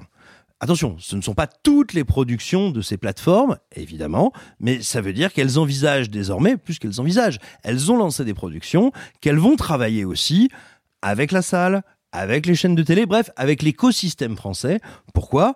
Parce qu'en fait, on a été nombreux à le dire aussi ces dernières années, en réalité, les plateformes sont des concurrents de la télévision, essentiellement, plus que des salles. Et en réalité, pour pouvoir être rentables, elles doivent fonctionner avec l'écosystème, non seulement local, mais en réalité l'écosystème événementiel et symbolique du cinéma, à savoir le, grand écran et la salle. Or, il se trouve que si Disney Plus a rappelé Bob Iger ces derniers mois, c'est parce que Disney Plus, c'est un gouffre, c'est une perte pour Disney. Et en plus d'être une perte sèche sur la plateforme, c'est une perte sur les sorties salles. Que Netflix, bah Netflix, même si c'est la première plateforme, même s'ils sont incroyablement performants, ils ont plus de 200 millions d'abonnés, bah, il n'empêche qu'ils sont quand même arrivés à un moment où même les gros actionnaires se disent ça ne nous rapporte pas assez, ça n'est pas assez stable. Et puis voilà, puis Prime, euh, suit cette logique-là. Et il en va de même d'ailleurs pour Apple, qui, on l'a encore dit il y a quelques instants, va sortir ces gros, ces beaux films a priori, euh, comme le dernier Scorsese, et probablement, peut-être, euh, comme le prochain Ridley Scott sur Napoléon, va les sortir en salle. Attends, Ce que- euh, le dernier Scorsese, il est sur Apple? Bah Alors, oui. il, est, il est produit par Apple, ouais. Il est produit par Apple, il va sortir en salle, et après il arrivera, in fine, en, euh, sur la plateforme d'Apple. D'accord. Ce que ça veut dire, c'est que ce fameux mythe du les plateformes vont tout casser, elles sont plus efficaces, plus fortes, plus machin, et c'est là que les gens veulent aller, eh bien, c'était faux, c'est démenti par la réalité, et en fait, ces plateformes, pour être performantes, pour marcher, et pour avoir une offre qui excite les gens, elles ont et besoin de la salle, et besoin des acteurs comme la télévision, et ça, eh ben, c'en est la preuve. Tout simplement, elles viennent d'acter, en silence, la mort de leur modèle originel, et c'est plutôt une très bonne nouvelle, parce qu'encore une fois, plus il y a de guichets, plus il y a de formes de diffusion différentes, plus il y a de manières d'apprécier les œuvres, bah plus il y a d'œuvres, tout simplement. Je ne sais pas du tout comment rebondir là-dessus, mais en tout cas, c'est intéressant de voir comment, euh, comment évolue la chronologie des médias et comment euh, évolue le rapport effectivement euh, entre le cinéma, la salle et les plateformes, et de voir que beaucoup de monde s'est euh, trompé sur l'importance qu'allaient prendre ces plateformes et que surtout, on peut se réjouir aujourd'hui euh, que les salles de cinéma, qui ont retrouvé d'ailleurs des niveaux de fréquentation euh, non pas exactement similaires à ceux d'avant le Covid, mais en tout cas, qui ont repris, euh, qui ont repris vraiment des couleurs ces derniers mois. Donc tout ça est évidemment euh, très encourageant. Du nouveau pour nos amis d'outre-qui 20e la Batavia. On va reprendre le fil des sorties de la semaine. Vous aimez Drive, vous aimez les bronzés fonds du ski. Restez avec nous. J'ai le film idéal pour vous. Vous adorez les gendarmes. Drive à Ploubazlanec. En fait, ça s'appelle Bonne conduite et c'est un film dans lequel Laure Calamy est euh, formatrice dans un centre de récupération de points de permis de conduire le jour et elle se transforme la nuit en serial killeuse vengeresse qui transforme les chauffards en steak haché. Bonjour à tous. Pauline Cloirec, formatrice psychologue. Alors d'après vous, l'utilité du port de la ceinture? Je vous l'ai déjà dit, je la mets pas, je la mets pas. Je supporte pas. Police judiciaire Alors, qu'est-ce qu'on a?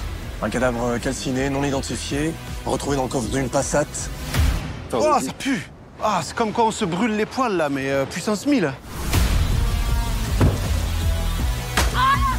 Alors vous, votre truc, c'est de buter les chauffards. Bah oui, je fais de la prévention routière.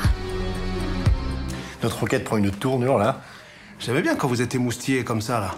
Là, on avance. Allez Allez, putain, c'est lent cette merde. Bonne conduite, troisième long métrage de Jonathan Barré, qui avait déjà signé les deux précédents du Palmacho. Alors, on va dire la vérité aux auditrices et aux auditeurs, on va se regarder dans les yeux. Jonathan Barré, c'est un peu, c'est un peu votre copain, Arthur. C'est un peu Oui. votre pote. Allez, on va le dire. Oui. Il y a même, on peut faire coucou à Thomas, qui a un petit rôle dedans. On peut faire coucou à Thomas. Combray. Bah Thomas oui. Combray, bisous Thomas. Thomas. Cru que vous parliez de mon petit frère, j'étais à quoi Tu l'as pas reconnu dans le film? Eh ben, C'est ça, je me disais, je l'ai pas trouvé. Cela étant dit, notre exemplarité de journaliste critique va nous forcer à dire ce que l'on pense réellement du film. Que c'est génial. C'est génial. Ce film est génial. Alors, Franchement, c'est canon. mais Attends, alors moi j'aimerais dire que malgré toutes les sympathies que je- j'ai pour Jonathan Barré, Oui, mais toi, il y a Laure Calamy, donc t'es pas, t'es pas objectif. Ça, c'est vrai. Il y a une fois où euh, j'ai rencontré Jonathan Barré, j'avais beaucoup bu, je m'en rappelle pas. Et sinon, la seule autre fois où je l'ai vu, c'était après avoir vu son film. Donc moi, euh, tout va bien, je suis parfaitement à l'aise, mais c'est vachement bien. Bon, donc voilà, vous aurez compris qu'il n'y aura aucune objectivité dans cette critique. Allez, c'est parti, on y va. Eh ben regarde, tu sais quoi, je vais dire la vérité. Moi, quand j'ai commencé le film, j'ai eu un peu peur. J'ai eu un peu peur parce que je trouvais qu'il y avait des choses qui me plaisaient pas, ou en tout cas qui, me- qui me qui me titillaient un peu. Je trouvais, pas, dans, en tout cas dans le- au début, qu'il y avait un, un problème avec l'écriture, avec les dialogues. Je me suis dit mince, je trouve pas le film assez drôle. Mince, je trouve que les, les blagues sont pas assez drôles. Mince, je, je comprends pas pourquoi les personnages vont vers, vers là ou vers là. Sauf qu'en fait, là où le film m'a attrapé sur la durée, c'est qu'en fait, il y a une ambition et une volonté de cinéma qui dépasse un peu ces défauts-là. Oui, c'est pas le film le plus drôle de Jonathan Barré, mais c'est pas grave. Parce qu'en fait, c'est une comédie, certes, mais c'est pas que ça. C'est quand même un film qui va aller donc chercher du côté de l'horreur, et en même temps de l'action, et en même temps du drame intimiste amoureux, entremêlé de plein de références. C'est clairement un Fargo en Bretagne, et en même temps, il va, il va aller chercher de l'imagerie du Diallo, et en même temps, il y a des vraies contraintes techniques, parce que filmer des voitures de nuit, en pleine campagne, sans lumière ajoutée, en drone, enfin, c'est quand même des trucs techniques pas simples. Alors quand on dit de nuit en campagne, ce qu'il faut bien voir, c'est que la plupart, des voilà, la plupart des poursuites nocturnes qu'on voit tous au cinéma, c'est en milieu urbain, il y a de la lumière partout. Et vu que le personnage Voilà. de Laure Calamy débarque en voiture derrière les chauffards qu'elle veut tuer, sans phare pour les surprendre, bref, il y a des vrais challenges techniques. Donc, Il me semble que c'est des nuits américaines beaucoup. hein. non. Bah, Ah non, aucune. Il y, en a quelques-unes. Ah non, non, pas il y du en a tout. aucune. Bah, je me suis dit parce que, enfin, en tout cas, les plans de la voiture sans phare toute seule, j'avais vraiment l'impression que c'était des nuits En fait, américaines, en ou des fait, nuits truquées. En fait, j'ai fait une interview pour Combini euh, de Jonathan euh, et il m'a expliqué qu'en fait, il a attendu le- le- le- la dernière lueur du soleil couchant pour faire aimer ça parce qu'il ne voulait pas de nuit américaine justement. Non, moi je trouve qu'il y a, c'est un film qui transpire une vraie envie de cinéma qui n'est pas exempt de certains certains défauts. Moi, je, moi, je, niveau surtout au niveau de l'écriture, mais mais qui est une vraie proposition et qui est une vraie proposition de quelque chose qu'on voit pas souvent et qui va chercher de ce que vous savez, on, on décrit tout le temps ce cinéma coréen comme étant un cinéma de mélange des genres. Euh, ce film il est fou, c'est un thriller, en même temps ça m'a fait rire, en même temps ça m'a fait pleurer, en même temps c'était gore et flippant. Je trouve que dans la volonté de Jonathan Barré de vouloir raconter une histoire comme ça, alors même que c'est un film de commande, il y a, je ressens ça, ce truc de se dire, écoutez, c'est un film de commande, ok, et ben dans ces cas-là, je vais tenter plein de trucs et on va voir ce que ça marche. Si ça marche ou pas, je sais pas, mais je tente. J'aime bien ce geste. Et au final, je trouve que c'est un film qui est intéressant, j'allais dire important, j'aime pas ce terme, mais de ce que ça peut raconter des productions françaises. On peut aller vers ce terrain-là, on peut essayer de tenter des trucs, on peut produire des objets qui ressemblent pas à grand chose. Est-ce que c'est 100% réussi Ouais, je suis pas sûr que ce soit le meilleur compliment. On peut produire des trucs qui ressemblent à rien en fait. Euh, non, mais qui ressemblent à. Non, c'est pas du tout ce que je voulais dire. Qui qui ressemblent au reste de la qui sont- production qui sont française. méconnaissables. Voilà. Où tu te dis, C'est ça que je voulais dire. ça, je l'ai pas vu avant. Exactement, c'est ça que je voulais dire. Après, que tu le fasses en ratant des petits trucs à gauche à droite, c'est normal à la limite. Moi, ça me va. J'ai pas ri à toutes les blagues du Palmacho. C'est pas grave. J'ai pas, j'ai pas toujours cru au personnage de Calamy. C'est pas grave. La volonté dépasse pour moi ces petits défauts-là. Est-ce que, alors question, euh, Alexis, est-ce que le fait justement de flirter avec plusieurs genres différents, c'est-à-dire à la fois avec la comédie, à la fois avec l'enquête, à la fois avec la comédie romantique, on a le sentiment que ce film finalement ne raconte, ne se saisit, ne se saisit d'aucune, si tu vois ce que je veux dire. C'est-à-dire qu'il fait, il fait effectivement des incartades dans plusieurs types de genres cinématographiques sans vraiment assumer. On ne sait pas exactement en fait. Moi, je sors de là sans savoir ce que je viens de voir. Est-ce que j'ai vu vraiment euh, une sorte de drive en Bretagne, euh, une comédie romantique avec Laure Calamy ou un film d'enquête rigolo qui plagie un peu ou qui voudrait être une forme de cité de la peur du Palmacho Je sais pas. Bah moi c'est ça que je trouve intéressant justement, c'est qu'on on sort du film qui est encore une fois hein, une comédie. L'objectif premier du film, c'est de faire marrer le public. Et en ce qui me concerne, moi ça marche. Je suis assez client hein, de l'humour du Palmacho depuis euh, longtemps, même depuis l'époque de leur sketch euh, sur euh, D8 à l'époque, et même avant leur début sur Internet et tout. Ça fait longtemps que je les suis et je suis très client de leur humour et très client de la manière qu'a Jonathan Barré de capter leur humour et de l'agencer d'abord à la télévision, après au cinéma. Mais justement, je trouve ça vraiment rafraîchissant et vraiment euh, bénéfique, je pense, de se dire que on est allé voir une comédie, on sort de la salle, on se demande quelle est précisément la nature de l'objet qu'on a vu, quoi. C'est-à-dire que moi, ok, j'ai ri, il y a beaucoup de gags que je trouve très drôles, il y a un tempo comique, notamment évidemment avec Grégoire Ludig et David Marseille qui marche du feu de Dieu, mais je trouve que Checky Cario aussi, dans son style, est très drôle. Mais du coup, je me dis, mais attends, il y a, il y a plein de trucs dans ce film-là, il y a plein d'influences qui viennent à la fois d'un certain cinéma d'action des années 70-80 et en même temps de toutes les parodies de ce cinéma d'action-là dans les années fin 80, quat- début 90 et en même temps eh ben, il y a effectivement des incursions de comédie romantique, il y a des moments qui sont très sérieux, qui n'ont pour le coup pas vocation à faire rire, mais plutôt vocation à émouvoir, à donner de la consistance au personnage. C'est un film qui pour moi est, et je dis ça dans le bon sens du terme, est un patchwork. C'est un film qui a compris que on pouvait organiser le mariage de plusieurs références, de plusieurs styles, de plusieurs genres, à condition bah, de maîtriser ces genres-là. Et ça, j'y reviendrai un petit peu plus tard, mais pour moi, c'est un film qui rend honneur aux genres qu'il tourne en dérision et qui ne se contente pas de les toucher du bout du doigt avec un bâton euh, de loin, avec mépris, quoi. Ce que, à mon sens, est un peu trop souvent la parodie. Moi, je trouve qu'il faut faire très attention quand on parodie quelque chose. c'est la différence entre la parodie et le pastiche. Bah, c'est ça. Et pour moi, là, on est dans un film qui, effectivement, rigole non pas des genres qu'il convoque, mais avec les genres qu'il convoque et surtout avec le public qui est familier de ces genres-là, qui en connaît les codes. Et c'est un rire que je trouve très complice, puis qui en plus s'incarne cinématographiquement parlant. Mais moi, je trouve qu'il y, y, a des très belles idées de plan, il y a des très belles idées de montage, il y a une gestion vraiment cinématographique du gag, et c'est là où on pourrait rapprocher le film un peu de la Cité de la Peur et des différents travaux des nuls au cinéma, notamment Alain Chabat, c'est que bah, les gags ne sont pas simplement des choses drôles qui se passent à l'écran. Il y a des jeux de montage, il y a des jeux de plans. À mon sens, il n'y en a pas assez. Je pense que Jonathan Barré aurait pu aller plus loin là-dedans. Il y avait plus de trucs à explorer. Mais bah, c'est déjà bien qu'il ait essayé de le faire. Mais est-ce que tu as le sentiment vraiment que, par exemple, son enquête est vraiment une parodie d'enquête? Moi, je trouve qu'il se prend, qu'il la prend très très au sérieux. C'est-à-dire qu'il Ah a non, vraiment bah envie non. de raconter l'histoire de de cette enquête. Mais c'est bien mieux qu'une parodie d'enquête. C'est une enquête à l'envers. On suit deux flics dont nous nous savons qui est le, en l'occurrence, la coupable, et nous allons voir comment ces flics se trompent surtout. Donc c'est pas une enquête, et il ne le prend pas au sérieux. En revanche, là où le film est iconoclaste, c'est qu'il prend, non pas avec sérieux, mais avec sincérité tous ces personnages. Et prenant avec sincérité des personnages qui sont tous par rapport à ce qui devrait être leur première fonction dans le récit, Ici l'enquêteur, ici la méchante, ici euh, le, le vilain pas beau qui trafique des trucs, etc., etc., etc.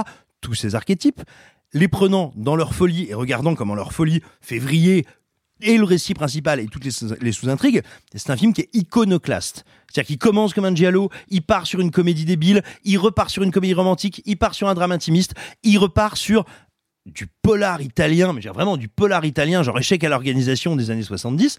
Et pourquoi? Parce que pour moi, si je devais dire quelle est, à mon sens, la vraie euh, référence du film, et en général de Jonathan Barré, c'est Gottlieb. C'est Gottlieb qui est à la fois dans un trait qui est proche du pastiche, qui est dans l'outrance, qui est outré, et en même temps qui prend extrêmement au sérieux ce qu'il doit dessiner.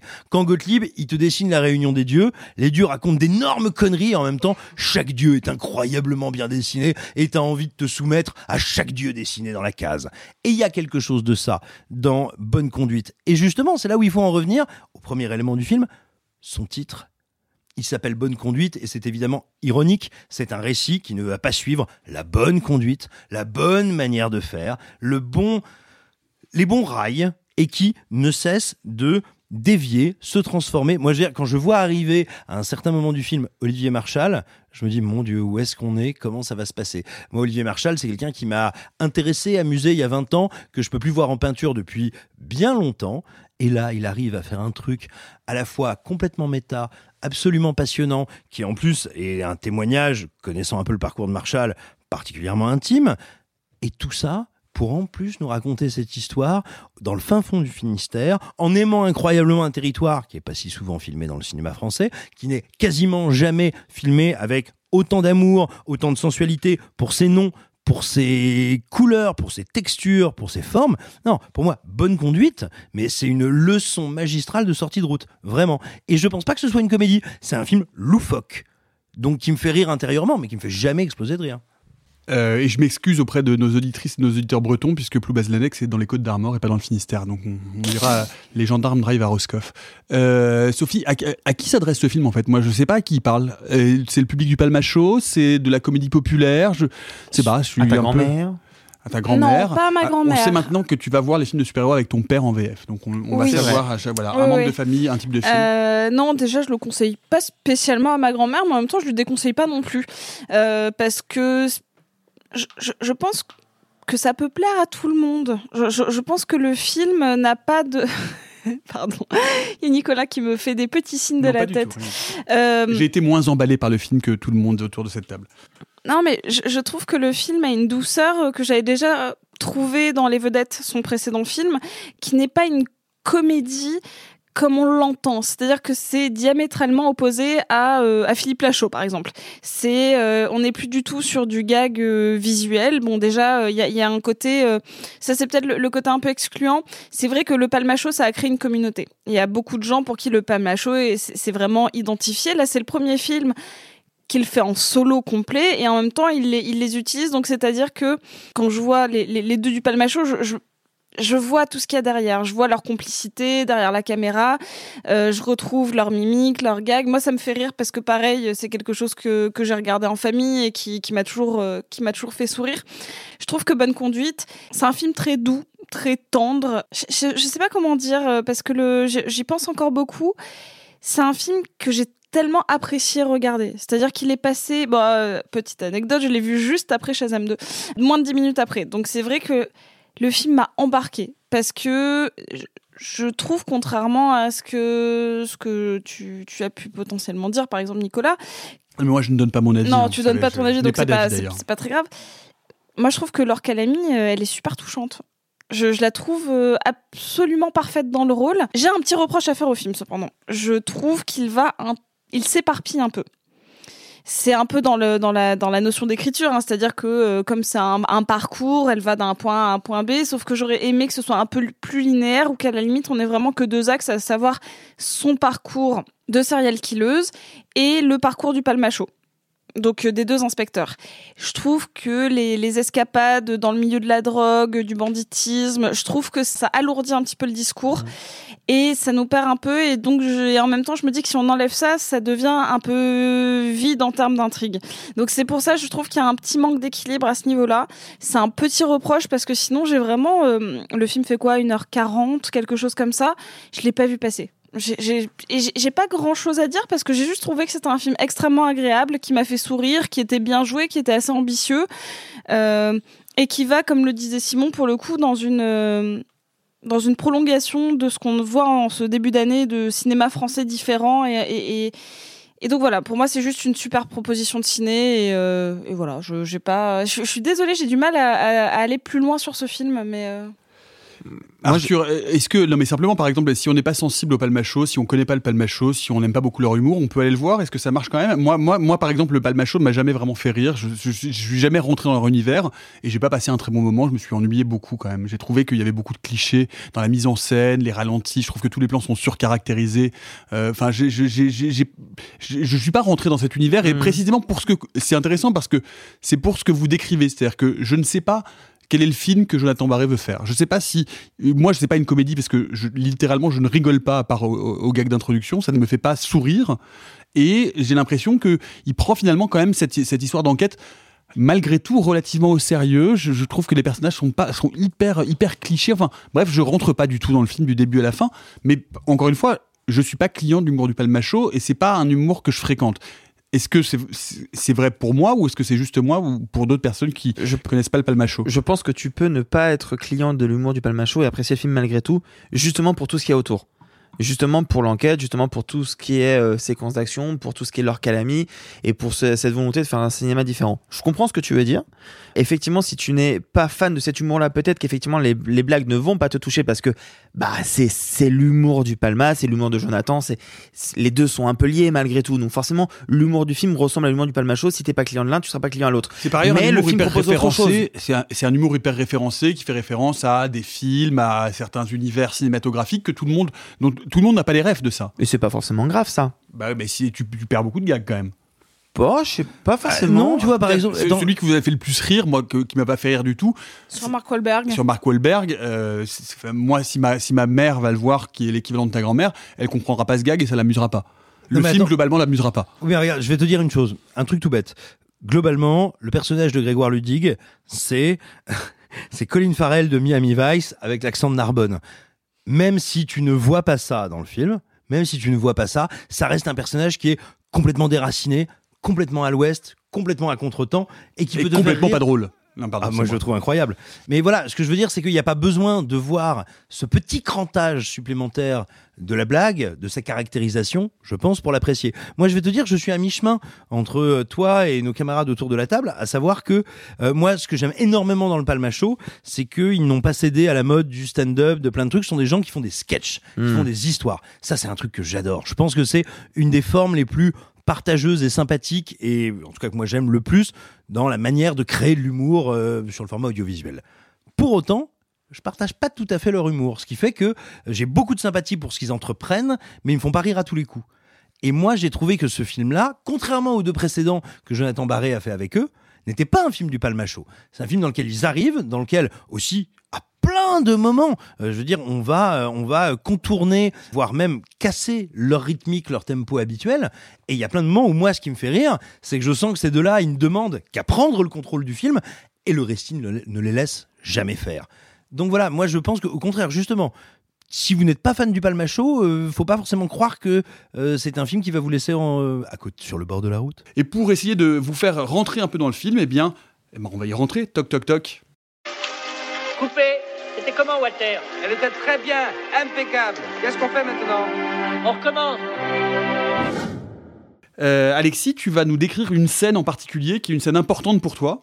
Et euh, le tout sans spoiler le film, évidemment.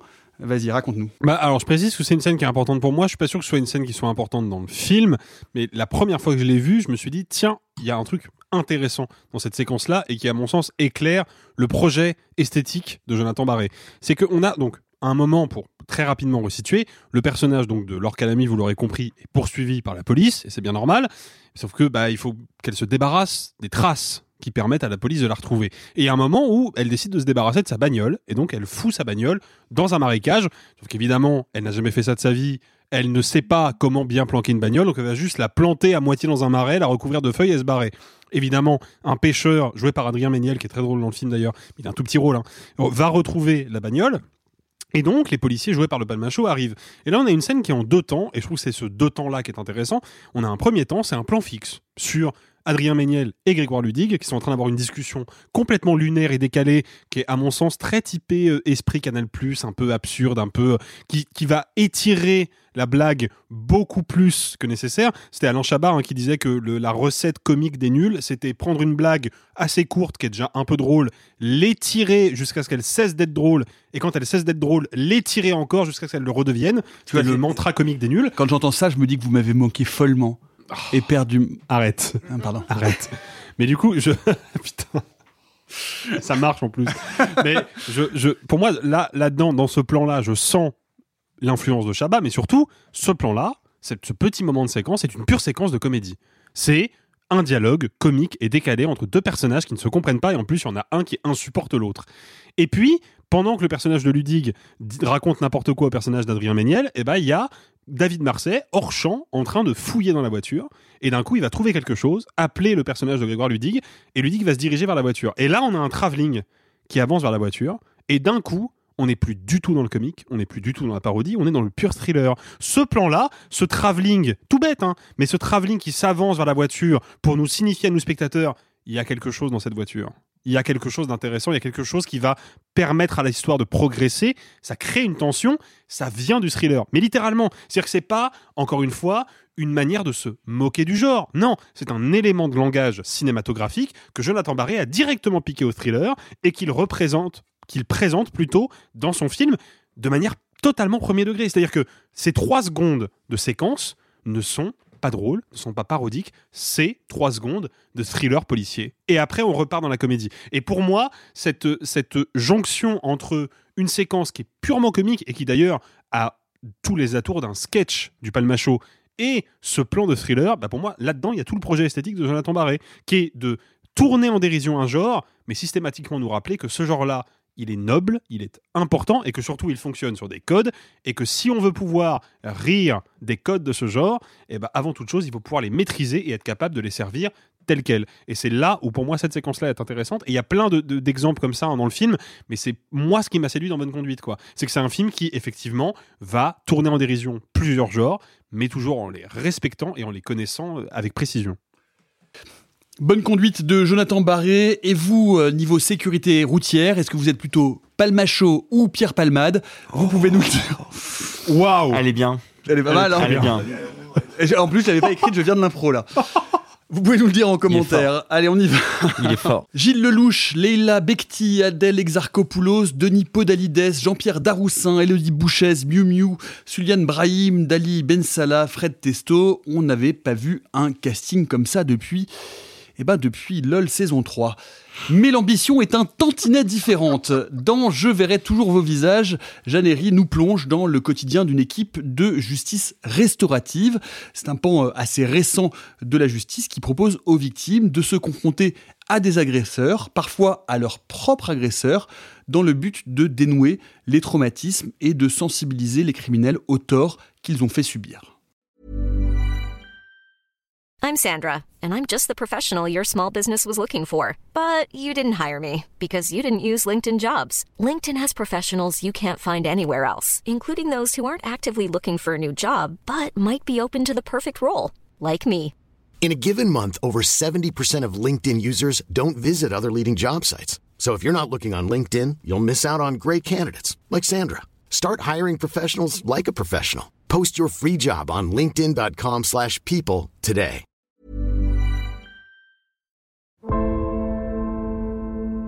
Quand vous parlez de peur, vous voulez dire quoi exactement? Quand vous attaquez quelqu'un, il n'y a pas qu'une victime. Il y a d'autres victimes derrière. Il y a des familles, des couples, des enfants. On met des petites claques, c'est pour impressionner. Mais des claques, c'est des coups.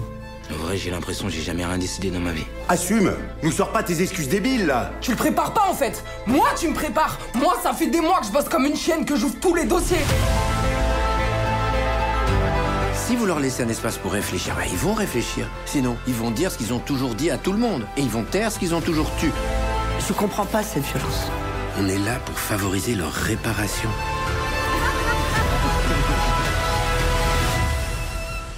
J'ai perdu mon frère quand j'ai porté plainte en fait. Et ça me fait de la peine. Parce que j'adorais mon frère.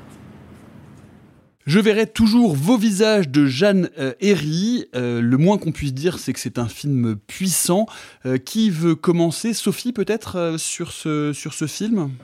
Ce qui me surprend beaucoup, c'est qu'aucun élément promotionnel n'a été à la hauteur du film. C'est-à-dire que vraiment, ça m'a plutôt rebuté en disant Ouah, c'est quoi ce florilège d'acteurs qui ont l'air d'en faire des caisses pour un sujet politique dans l'air du temps. Enfin, et en tout cas, c'est ce que je ressentais hein, quand j'ai su qu'on allait le traiter. J'étais en mode. Je, je, suis pas certaine d'avoir vraiment envie de voir ça. Ça a l'air d'être gros mélo. C'était un, a priori plus que négatif. Puis finalement, euh, on se retrouve devant le film et, puis bah, c'est très surprenant parce que c'est d'une, c'est d'une justesse.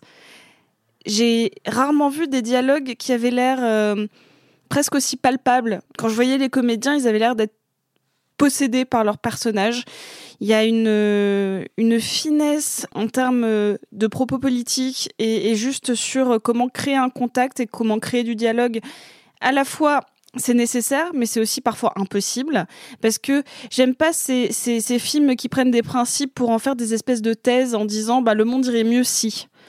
Moi, film, j'ai la solution A. Et en fait, là, le film a suffisamment d'intelligence et de recul sur son, sur son sujet, sur son propos, pour dire il y a des situations où ce sera impossible, il y a des situations où ce sera compliqué, il y a des situations où il va falloir du temps. Et on va confronter tout type de personnages et tout type de situations pour vous montrer que malgré tout, ça le mérite d'exister. Parce que de, de quoi ça parle véritablement? Parce qu'on n'en a pas vraiment parlé. Ça, ça parle de justice restaurative, à savoir comment on va créer du dialogue encadré. Ça, c'est très important qu'il y ait un encadrement entre des criminels qui sont condamnés par la justice et reconnus coupables euh, aux yeux de la société et des Et victimes. en fait. Et inc- oui, oui, c'est ça, et incarcérés. Bah, Ou pas forcément au post-incarcération, post- post- et des victimes et euh, parfois du même crime et parfois pas du tout. C'est pour ça qu'on a deux situations. Pour moi, c'est pas un film choral. Je tiens à le dire tout de suite. J'ai vu ça passer plusieurs fois, euh, notamment sur les réseaux sociaux. Pour moi, c'est pas un film choral parce que euh, normalement, il faut donner la même euh, part de dialogue et de film à tout plein de personnages qui vont se croiser et on sait jamais à quel moment ça va se croiser. C'est Paris euh, de Clapiche, c'est Crash, c'est euh, Magnolia. Magnolia, évidemment. Et, et là, non, pas du tout. On va vraiment suivre deux cellules distinctes. La première, euh, où donc du coup, on a euh, Leila Bekti, Gilles Lelouch euh, et Miu Miu qui vont rencontrer des prisonniers, dont Fred Testo. Et de l'autre côté, on a une vraie deuxième histoire parallèle, qui est celle d'Adèle Exarchopoulos, qui elle doit confronter. Je pense que c'est l'histoire la plus difficile, mais qui a autant d'importance que l'autre, qui est une jeune femme qui veut, qui demande à confronter son frère, qui est sorti de prison pour pédophilie à son égard, et elle voudrait mettre des, les choses au clair pour ne pas avoir à le recroiser dans la rue. On peut, on, peut, on peut émettre un trigger warning pour les gens parce C'est que c'est un film dur vraiment dans ce que ça représente euh, sur le rapport à l'agression toutes sur- les formes de violence, sur en toutes fait. les formes de violence Ouais. enfin voilà c'est un, c'est un film pour lequel euh, ma mère pour le coup qui est qui, qui est allée je lui ai dit vas-y mais tu mais ça secoue c'est un film qui secoue euh, très fort voilà il faut il faut le prévenir c'est un film qui secoue très fort C'est un film qui secoue très fort parce qu'on a vraiment. euh, je, je me suis pas renseignée particulièrement sur comment le film avait été construit. Peut-être que des gens autour de la table l'ont fait. Moi, ça m'étonnerait pas qu'elle ait passé des mois euh, ou, ou, ou à côtoyer des gens qui ont fait ce procédé-là parce que. je- je- ça faisait vraiment longtemps que j'avais pas vu. Surtout, c'est pas du, je vais mettre des gros guillemets, du cinéma vérité qui Voilà. veut mettre en scène le réel, mais par contre qui allait chercher de la parole vérité. C'est important que tu utilises euh, cette expression parce que c'est vrai que euh, sous cette expression cinéma vérité, euh, le côté les dossiers de l'écran qui- que, le film peut avoir un petit peu, c'est-à-dire vraiment on va représenter euh, quelque chose, un pan, une fraction de la société, un fonctionnement, un rouage particulier pour le mettre en débat et pour l'amener par ailleurs dans le débat public, ce qui est intéressant. Mais néanmoins, moi, ce que je trouve passionnant, moi, le film m'a vraiment beaucoup touché, pas mal, pas mal secoué aussi, c'est que c'est euh, un film qui n'est pas qu'un film d'interprète et pas qu'un film bien écrit, c'est un film qui est mis en scène, c'est-à-dire qu'il y a un vrai regard de cinéma sur l'objet qu'il filme. Alors ça, je pense que quelqu'un d'autre en parlera. Je voudrais juste ajouter un, petit, quelque chose. C'est un film de, parole à 100%. C'est un film où la mise en scène euh, donc se met un petit peu à l'écart, en tout cas de prime abord. On, en reparlera. Euh, c'est pour ça que j'ai un tout petit souci. Moi, ce qui fait la force du film, c'est que normalement, on ne montre pas les agressions du tout. C'est qu'en fait, on, est vraiment sur la parole et sur le ressenti. Et pour moi, le film a une maladresse que j'aurais voulu lui pardonner. euh, à 100%, si le film n'avait pas été aussi parfait de bout en bout, bah en fait les maladresses bah, ne auraient pas été aussi visibles et aussi euh, gênantes. On, on en- on en, on en reparlera, et, euh, et notamment de la question de l'emploi du flashback, qui est effectivement euh, pose question. Arthur, hein, qui est, pour le coup, le, au chialomètre, on est à combien sur une échelle de 1 à 10 De 1 à 10, oh, on est à 12 ou 13. Hein. Ça. On est à 12 ou 13, mais euh, avant de voir celui-là, j'ai voulu découvrir le précédent film de générique qui est Pupille, que je n'avais jamais vu, et qui lui, pour le coup, est un bon 20-25 sur 10.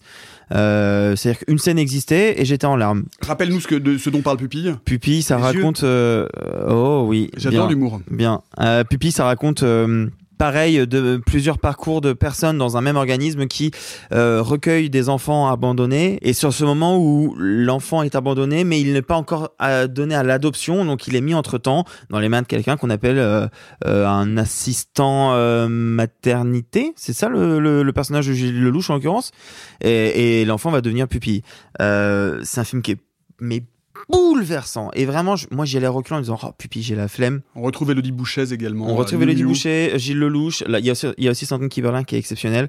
Euh, Alors non, tu dis Et- S. Ledger et tu dis Elodie Boucher. toi tu dis Bouchez. Bouchez, hein. Bah je sais Toi, pas qui a raison de Bouchez, nous deux, mais au pire, dans tous les cas. euh, Qui vote pour Bouchez? On lève la main? Alors je pense que c'est Bouchez et Boucher, je trouve ça plus rigolo.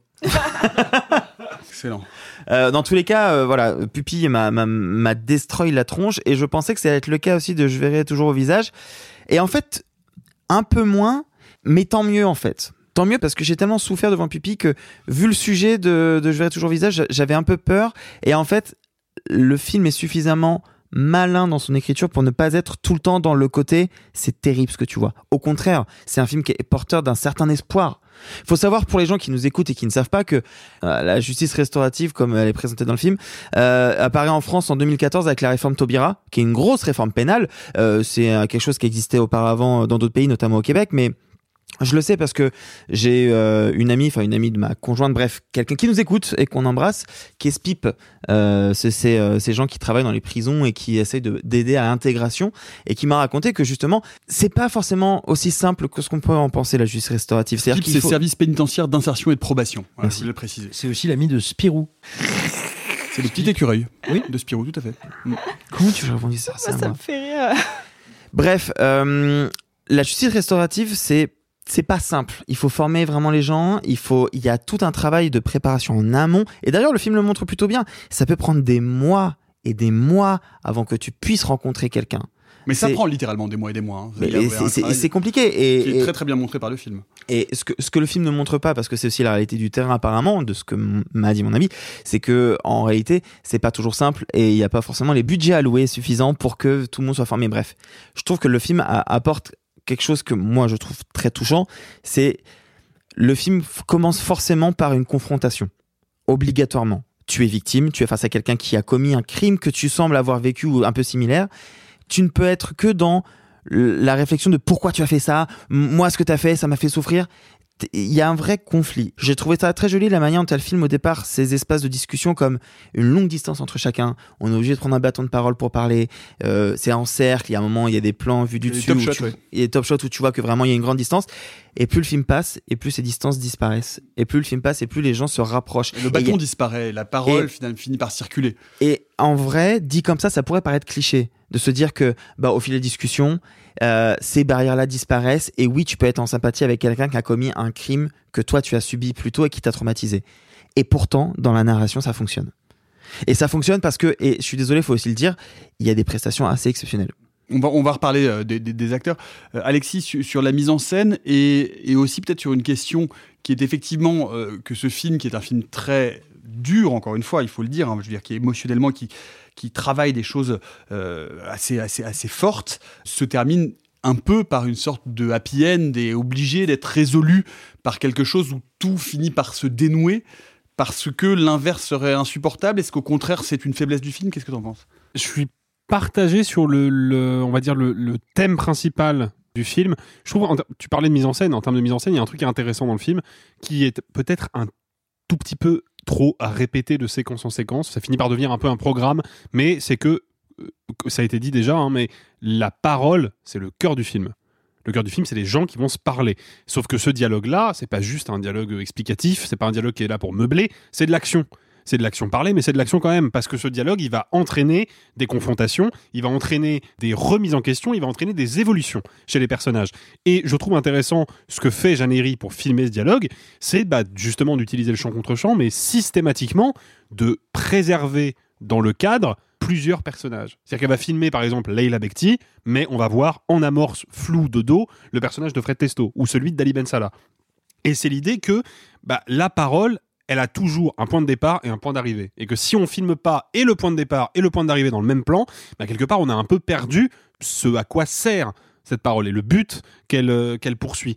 Ça, je trouve ça super intéressant. Ça aurait peut-être mérité d'être parfois un petit peu plus nuancé, un petit peu plus creusé, parce que très rapidement on comprend que le film va juste enchaîner les champs contre champs, et c'est un peu ce qu'il fait, même si de fait, bah, c'est bien cadré, c'est bien monté, c'est propre. hein, euh, c'est- On, on reparlera du montage à l'instant, mais on peut dire que la première fois, c'est-à-dire qu'il y a toute une mise en place, mais la première scène où euh, donc ces groupes se sont confrontés, c'est-à-dire avec les trois victimes et les trois agresseurs, cette scène de dialogue dure au moins 20 ou 25 minutes. Et on tient, et à aucun moment elle ne perd en intensité. À ce point-là? Ah, elle est hyper longue. Ouais, Elle est hyper Ah ouais, longue. ah, ça la m'a première scène, elle dit au moins, au moins marqué. 15-20 minutes. Ah oui, m'a oui. marqué. Elle est très Ok. long. hein. Elle est très très longue la Comme quoi. Mais, mais, mais, mais pourquoi ça tient? Bah Parce que Jeannery a compris que l'attention, c'était le dialogue, quoi. Et que ce dialogue-là, eh ben, il devait être chargé, quoi. Émotionnellement, psychologiquement, que ça pouvait pas juste être de la passe d'armes verbale, quoi. Que ça devait être plus que ça. Après, moi, je, ouais, j'ai des réserves sur le- la, la thématique globale du film, en fait, à la réflexion, parce que je pense que c'est un film qui, et certainement pas volontairement, suit, en tout cas mène vers un point qui est très classique du cinéma français, qu'on a déjà vu plein de fois, qui est bah, le schéma de la résilience. quoi. C'est-à-dire, pour ceux qui ne savent pas ce que ça veut dire euh, résilience, pour les auditeurs et auditrices euh, qui nous écoutent, la résilience, c'est la capacité à surmonter un choc traumatique, en fait, à surmonter un- un- un- une épreuve psychologique. Quand tu changes d'opérateur téléphonique. Euh, par exemple, oui, voilà. Euh, ou quand, ou quand tu appelles le service client, surtout, d'un opérateur téléphonique. Mais le, le truc, c'est que je trouve un petit peu dommage que le film aille vers une résilience globale. C'est-à-dire qu'il y a à la fois une résilience pour les personnages euh, donc de ce cercle de paroles, et ça, pour le coup, je trouve ça plutôt bien senti, parce qu'il y a un moment où, justement, on a envie de voir où est-ce que peuvent aller ces personnages une fois que la situation, que le conflit qui les oppose est dénoué. Je trouve que dans le cas d'Adèle Exarchopoulos, c'est un peu forcé, c'est un je suis petit pas peu trop écrit, à Je mon suis pas sens. d'accord. Mais là, je sens des grosses ficelles de scénario quand même qui reviennent Ah, avec le je suis- personnage je suis pas d'accord complètement parce que je trouve que c'était difficile. Enfin, je veux dire, c'est le cas le plus problématique et qui se, qui se, qui se résout. On peut évidemment pas spoiler, mais, mais de manière quand même globalement Bah, problématique. S'il n'y avait pas eu les flashbacks, j'aurais dit banco. Ouais, c'est Mais ça. oui, mais- oui, mais justement. Alors, ok, mais attendez juste deux secondes. Euh, donc, les groupes de parole, c'est établi dès le début que ces gens-là vont discuter ensemble. Alors qu'Adèle Exarchopoulos, tout le film, c'est de la préparer à la discussion et de qui va arriver si à la fin. si- si- ah bah oui, mais enfin, le problème, c'est de savoir si elle va avoir lieu ou pas. Donc là, on mais, spoil. bah, oui, et en même temps, euh, je pense qu'il y a des images de la bande-annonce et tout. Non, mais ce que juste. Non, c'est pas ça. C'est que l'enjeu, c'est comment va-t-elle y arriver Oui, comment est-ce qu'elle- va y arriver et pour, comment moi, elle va y et arriver. pour moi, il y a un truc primordial dont on n'a pas parlé, c'est le personnage de Raphaël Quenard, qui joue donc le frère, Mm. qui lui, pour le coup, prouve que justement la résilience n'est pas, liée- pas, n'est pas là.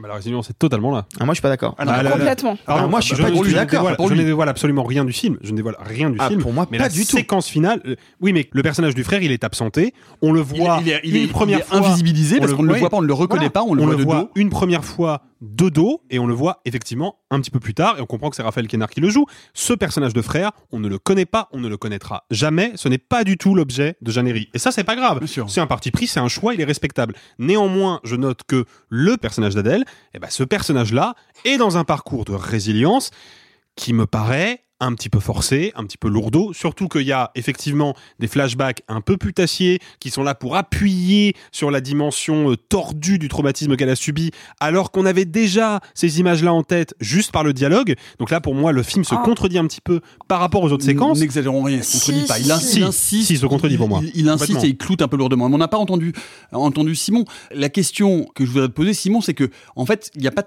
j'ai pas le sentiment qu'il y ait beaucoup de choix dans ce type de film de sortie. C'est-à-dire que je pense que, vu les traumatismes et la, euh, violence émotionnelle, affective et physique que ça draine, et puis par ailleurs, c'est aussi un propos, et c'est ça qui est à mon avis assez intéressant, euh, sans que ça fasse peur aux auditrices et aux auditeurs, mais c'est aussi un film politique, c'est un film qui veut montrer ce qu'est cette justice restaurative, et cette justice restaurative, il faut le dire, dans l'époque dans laquelle on vit, elle n'est pas très CNews friendly. Euh, alors, Ah les, les, les taulards, euh, ils, ils sont mieux en tôle, et il faut qu'ils payent, et il faut qu'ils payent cher, alors que là, on montre que, eh bien, euh, eux-mêmes sont des êtres humains qui sont traversés par euh, des émotions et par des violences contradictoires et complexes. Oui, alors, pour en venir finalement à répondre à la question que tu poses, euh, moi j'ai le sentiment que c'est un film qui n'est pas très intéressant cinématographiquement parlant, mais qui est un outil de questionnement cinématographique passionnant. Et vraiment, je dis ça, euh, je le dis pas du tout comme une attaque vis-à-vis du, du travail de Jeannery. Au contraire, vraiment, je vais, je vais essayer d'expliquer à peu près clairement euh, euh, ce qui en ressort pour moi.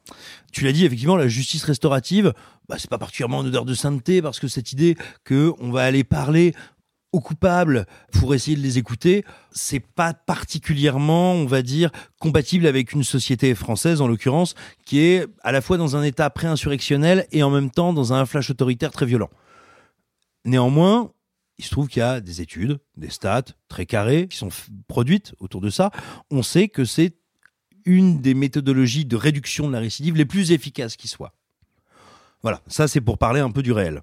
Donc il faut en parler concrètement, c'est-à-dire si votre problème c'est la criminalité, si votre angoisse c'est l'insécurité, euh, arrêtez de vous imaginer que ceci est une espèce de création de laxisme, de bobo, de machin. C'est ce qui réduit le plus fortement la récidive. Donc a priori, ça doit être votre truc. Et si les chroniqueurs et journalistes que vous suivez montrent ça du doigt comme un truc problématique, dites-vous que ces gens ont des intentions discutables.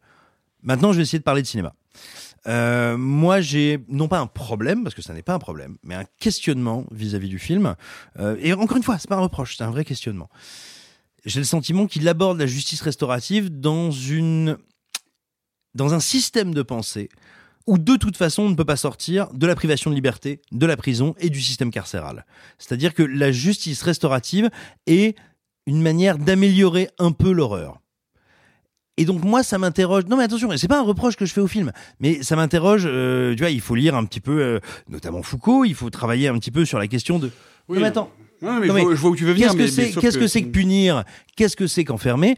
Et en fait, et encore une fois, je ne le mets pas au discrédit du film. C'est pas une attaque que j'ai contre lui.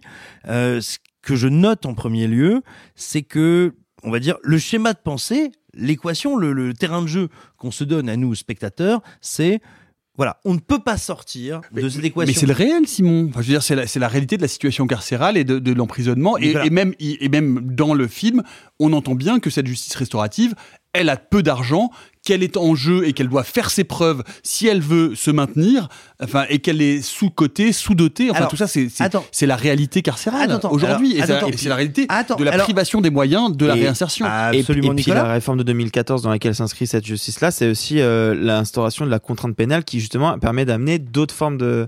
Absolument. Mais attends, et alors, comme je vous l'ai dit, je ne pars pas pour en faire un reproche au film. Et Nicolas, tu viens de dire, c'est le réel. Sauf que non. Parce que on sait très bien, quiconque regarde, s'intéresse, produit, écrit, réalise, distribue ce film, sait que, oui, mais non, si on va au réel, si on veut parler de la justice restaurative, on ne peut pas faire un documentaire parce qu'on va toucher 20, 30, 40 000 personnes, si tant est qu'on sorte en salle. Et puis sinon, on fera une deuxième partie euh, de France 2, France 3, peut-être Arte. Donc, on ne va pas au réel, on va à la fiction avec des comédiens. Et donc, à partir de là, quand bien même le sujet de la justice restaurative m'intéresse, je considère qu'en fait, en réalité, on l'absente. Et moi, ce que je vais voir, c'est un pur exercice de style et un pur exercice d'interprétation. Et là, je trouve justement que là, le film arrive à toucher quelque chose d'à peu près incroyable, parce que le principe de sa mise en scène, grosso modo, c'est de bien gérer le champ contre champ, de bien gérer la gestion de l'espace, et surtout de respecter son titre, des visages qu'on ne va pas oublier, à savoir scruter les comédiens. Ces comédiens, il n'y en a aucun d'entre eux, quasiment, je pense, qui a connu de près ou de loin la situation dont on parle. Donc ils vont pas être dans le naturalisme, ils vont créer quelque chose de crédible. Et là, tout à coup, dans à la fois la volonté de d'écrire un film de fiction, de confier ça à des acteurs, de créer un jeu qui nous va nous va suspendre notre incrédulité. Mais nous, qui sommes autour de ce micro, nous ne connaissons pas ces situations. Nous n'intervenons pas dans ces conditions-là. Et donc, tout d'un coup, il y a un truc qui est passionnant dans ce film-là, c'est que tout objet très artificiel qu'il soit, il nous amène à réfléchir à ça. Et c'est ça qui me semble en faire quelque chose de très intéressant. Mais j'ai- l'impression que tu enfonces des portes ouvertes énormes, Simon, quand tu dis ça. C'est-à-dire que c'est- un, un, un film de cinéma qui traite d'un sujet de société contemporain, donc en l'incarnant et effectivement en ne faisant pas le choix du documentaire et avec un ça, casting attends, pour faire venir les gens, ça- et donc qui est un film politique et qui va ouvrir les yeux à un certain nombre et potentiellement à un grand nombre de personnes qu'il est pas du tout sur. Mais tu rigoles mais bien sûr que si, c'est une façon de. mais bien, il y a, y y tout de même la volonté de mettre la lumière, grâce à la fiction et grâce au pouvoir du cinéma, sur une partie de la justice qui est très peu traitée, qui est très peu connue de nos concitoyennes et de nos concitoyens, et alors, donc Nicolas- de montrer, et donc justement dans une époque que, telle que tu la décrivais, c'est-à-dire une époque insurrectionnelle et en flèche autoritaire, de montrer que les euh, coupables sont aussi des humains et qu'on peut considérer les êtres humains quels qu'ils soient d'un côté ou de l'autre, qu'ils soient coupables ou qu'ils soient victimes, suffisamment humains, empathiques et intelligents pour dépasser collectivement leur traumatisme et pour faire du bien à tout le monde dans un sens ou dans l'autre. Il faut rappeler, et il faut dire aux auditrices et aux auditeurs que la justice restaurative ne donne aucun droit, aucun droit aux détenus, aucun droit aux victimes. Ça ne fait pas, ça n'a- ça n'aboutit pas à des réductions de peine, ça n'aboutit- ça n'aboutit pas à plus d'indemnités euh, compensatoires pour les victimes. Donc, c'est des gens qui font ça totalement sur sur, du- bénévolat complet. Donc en fait, en vrai, c'est moi quand je vois ça, on est à la fois confronté effectivement à de la criminalité et à du traumatisme, et en même temps à ce qu'il y a de plus noble chez l'être humain, c'est-à-dire précisément ce mot horrible de dire la résilience, mais en tout cas l'empathie, l'humanité et la capacité de dépasser collectivement en se confrontant finalement les uns aux autres. Donc, Nicolas, je suis absolument d'accord avec tout ce que tu viens de dire. Pas un mot de ce que tu viens là de me rétorquer n'a le plus petit rapport avec le cinéma et donc avec ce qu'on est censé discuter du film. Parce que le cinéma est utilisé comme un média, comme un véhicule. Mais justement, pour, pour Attends, parler Nicolas, ça, c'est la base attends. du cinéma politique. Nicolas, enfin. et donc j'en reviens à ce que je veux Mais dire. enfin, je suis désolé, j'ai pas le droit de donner mon avis, donc je vais arrêter. Mais euh, Mais attends, attends, Nicolas, est-ce que, est-ce que tu penses sincèrement que dans la réception qui va être celle du film, il y a une différence fondamentale avec un sous-genre que nous tous, autour de ce micro, dans ce podcast, on a plusieurs fois attaqué, plusieurs fois critiqué, qui est le sous-genre de oh euh, personnage français intégré bien va venir aider petit groupe social qui galère dans une prison de femmes, euh, dans un foyer, dans Ah, ça n'a rien à voir. Ah, mais ça n'a rien à voir en termes de réussite. Non, non, non, même. Non, mais- Parce que pour le coup, désolé si je, je vais voir si je- je- je vais voir où, où je vais avec cette réflexion, mais déjà, moi je trouve qu'il y, a- une vraie réflexion autour de la culpabilité. C'est-à-dire que normalement, on est, euh, euh, je, pensais à des films comme La Chasse ou autres, où vraiment on va avoir la notion de personne accusée à tort ou pas. Là, c'est déjà un postulat particulier de dire je suis coupable, mais surtout euh, je suis coupable uniquement par la justice et par celle qui a été décrétée par les par les par des hommes qui sont identiques à ceux avec qui je parlais, enfin avec qui je vais parler autour de dans cette espèce de salle de prison, de salle d'art. Mais en fait, la culpabilité. Et je parle pas de sens culpabiliser, hein, mais vraiment le, le sens d'être coupable. Je vais devoir me la poser à moi-même comme euh, la victime. va- En fait, on est sur une élévation collective. Et sur sur ça que je suis vraiment que je suis d'accord avec Nicolas et pas avec toi Simon, parce que normalement, tu as toujours une hiérarchisation. Et là, pour une fois, on met vraiment tous les personnages qui vont s'élever en même temps. Alors que normalement, quand tu vois, il y a quelque chose de, de l'ordre du savior ou quoi que ce soit, et là, c'est pas le cas. Et puis, et puis il y a quelque chose qui est très important dans ce que tu dis, Sophie, c'est que on voit bien justement dans euh, ces, personnages dans la prison que ils se, ils se savent tous coupables, mais ils ne comprennent pas en quoi ils ont causé du tort. C'est-à-dire qu'ils ont dit, ils le disent, et c'est très très bien montré au début, ils disent « je suis coupable et je sais que je suis coupable parce que la justice m'a condamné, mais... en même temps, j'avais pas le choix. Et en même temps, bah moi j'ai rien fait, en même temps j'étais entraîné par les autres, en même temps, bah ouais, mais moi j'avais pas de boulot, en même temps, en même temps, en même temps. Et donc, là, vous et on voit- des faits sociaux, et donc il faut bien qu'on regarde un petit peu comment le film en cinéma fait pour les traduire. Bah oui, mais, mais, on en a parlé de la mise en scène. Moi, et il y a un truc, Arthur voulait parler, mais si tu veux, je te relance là-dessus parce que moi, il y a quelque chose. euh, il est, Je suis il- m'a été, sa valeur. il, il y a un éléphant dans la pièce dont on parle pas, c'est Police. Parce que évidemment, Police de Maïwen.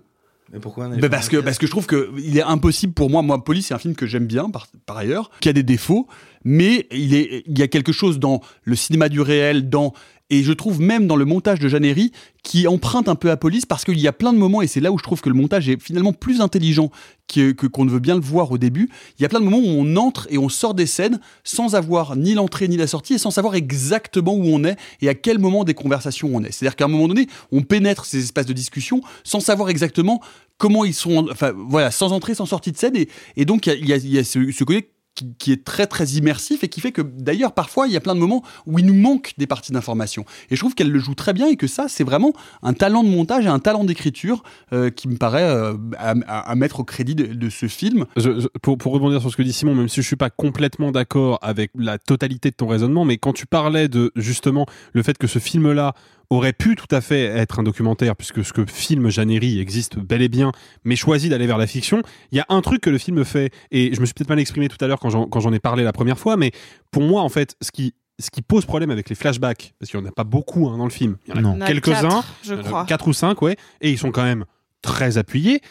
On, a dans le film un petit groupe de personnages, donc que sont les, qui sont joués pardon par euh, Suliane Brahim, Jean-Pierre Daroussin, Elodie Bouchez, qui sont les SPIP, donc qui sont les personnes qui sont là pour administrer la justice, euh, euh, je sais plus comment on dit, euh, répara- Restaurative. restaurative, qui sont là pour administrer la justice restaurative, sont restaurant. des, des bénévoles. non mais ils sont ils sont en fait Merci de l'avoir fait. moi, je regarde le film et je comprends très vite que ces personnages-là vont être, bah, en quelque sorte, mon point de repère, puisque eux-mêmes sont spectateurs. Ils sont spectateurs de la culpabilité des uns et des souffrances des autres. Ce sont eux qui organisent la rencontre. Ces personnages-là, qui sont donc mon point d'ancrage en tant que spectateur, bah, par définition, par défaut, n'ont pas accès à la réalité euh, émotionnelle et intime des personnages dont ils organisent la rencontre. Ils n'ont pas vécu les crimes commis par les uns, ils n'ont pas vécu non plus les crimes et les souffrances subies par les autres. Et là arrivent les flashbacks. Il y en a un, moi, qui a retenu mon attention presque plus que les autres, alors qu'il ne concerne pas le personnage d'Adèle Exarchopoulos. C'est d'ailleurs, je crois, le seul qui ne le concerne pas. Il y a un moment où le personnage de Dali Ben Salah raconte un braquage qu'il a fait dans une maison euh, plutôt cossue. Et on a, pendant 5-6 secondes, un plan large de la maison de nuit avec une piscine, voilà, une, une belle villa. Ce plan-là ne peut pas exister dans le film. Ah non, Voilà. complètement. Et ça, c'est un problème. Parce que, encore une fois, moi, mon point de repère, bah, c'est justement, c'est les SPIP, c'est les bénévoles qui organisent les rencontres. Bah, les bénévoles, ils n'étaient pas dans la maison. Ils ne sont ni victimes, ni coupables de quoi que ce soit. Ils n'ont pas vécu cet événement. Moi, en tant que spectateur, je ne devrais pas avoir accès à plus d'informations que ceux qui sont censés me représenter dans le film. Or, c'est le cas puisque le film va me donner, de manière totalement arbitraire, une image de cette maison dont on me parle et dont on devrait justement me parler. On est pas très tatillon, là, quand même, hein. Ça- ça non, reste- on ça n'est pas reste un tatillon. détail, ça reste un C'est pas un détail du tout. C'est pas un détail du tout. Pas un détail du tout. Sophie, je, Sophie. je- je rejoins Alexis, mais c'est parce que le film, pour moi, et c'est très très important dans l'époque dans laquelle on vit, qui est c'est une confrontation de vérité.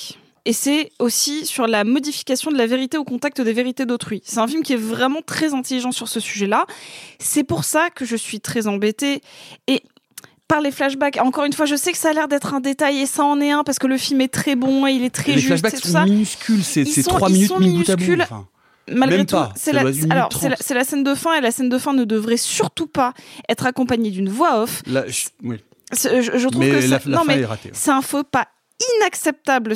Non non vraiment suite à la... Elle, elle veut clouter politiquement son propos. non non elle Il n'y a rien de politique dans, ce, dans cette voix Ouais. Mais rien du tout. hein, Non, non, hein. c'est.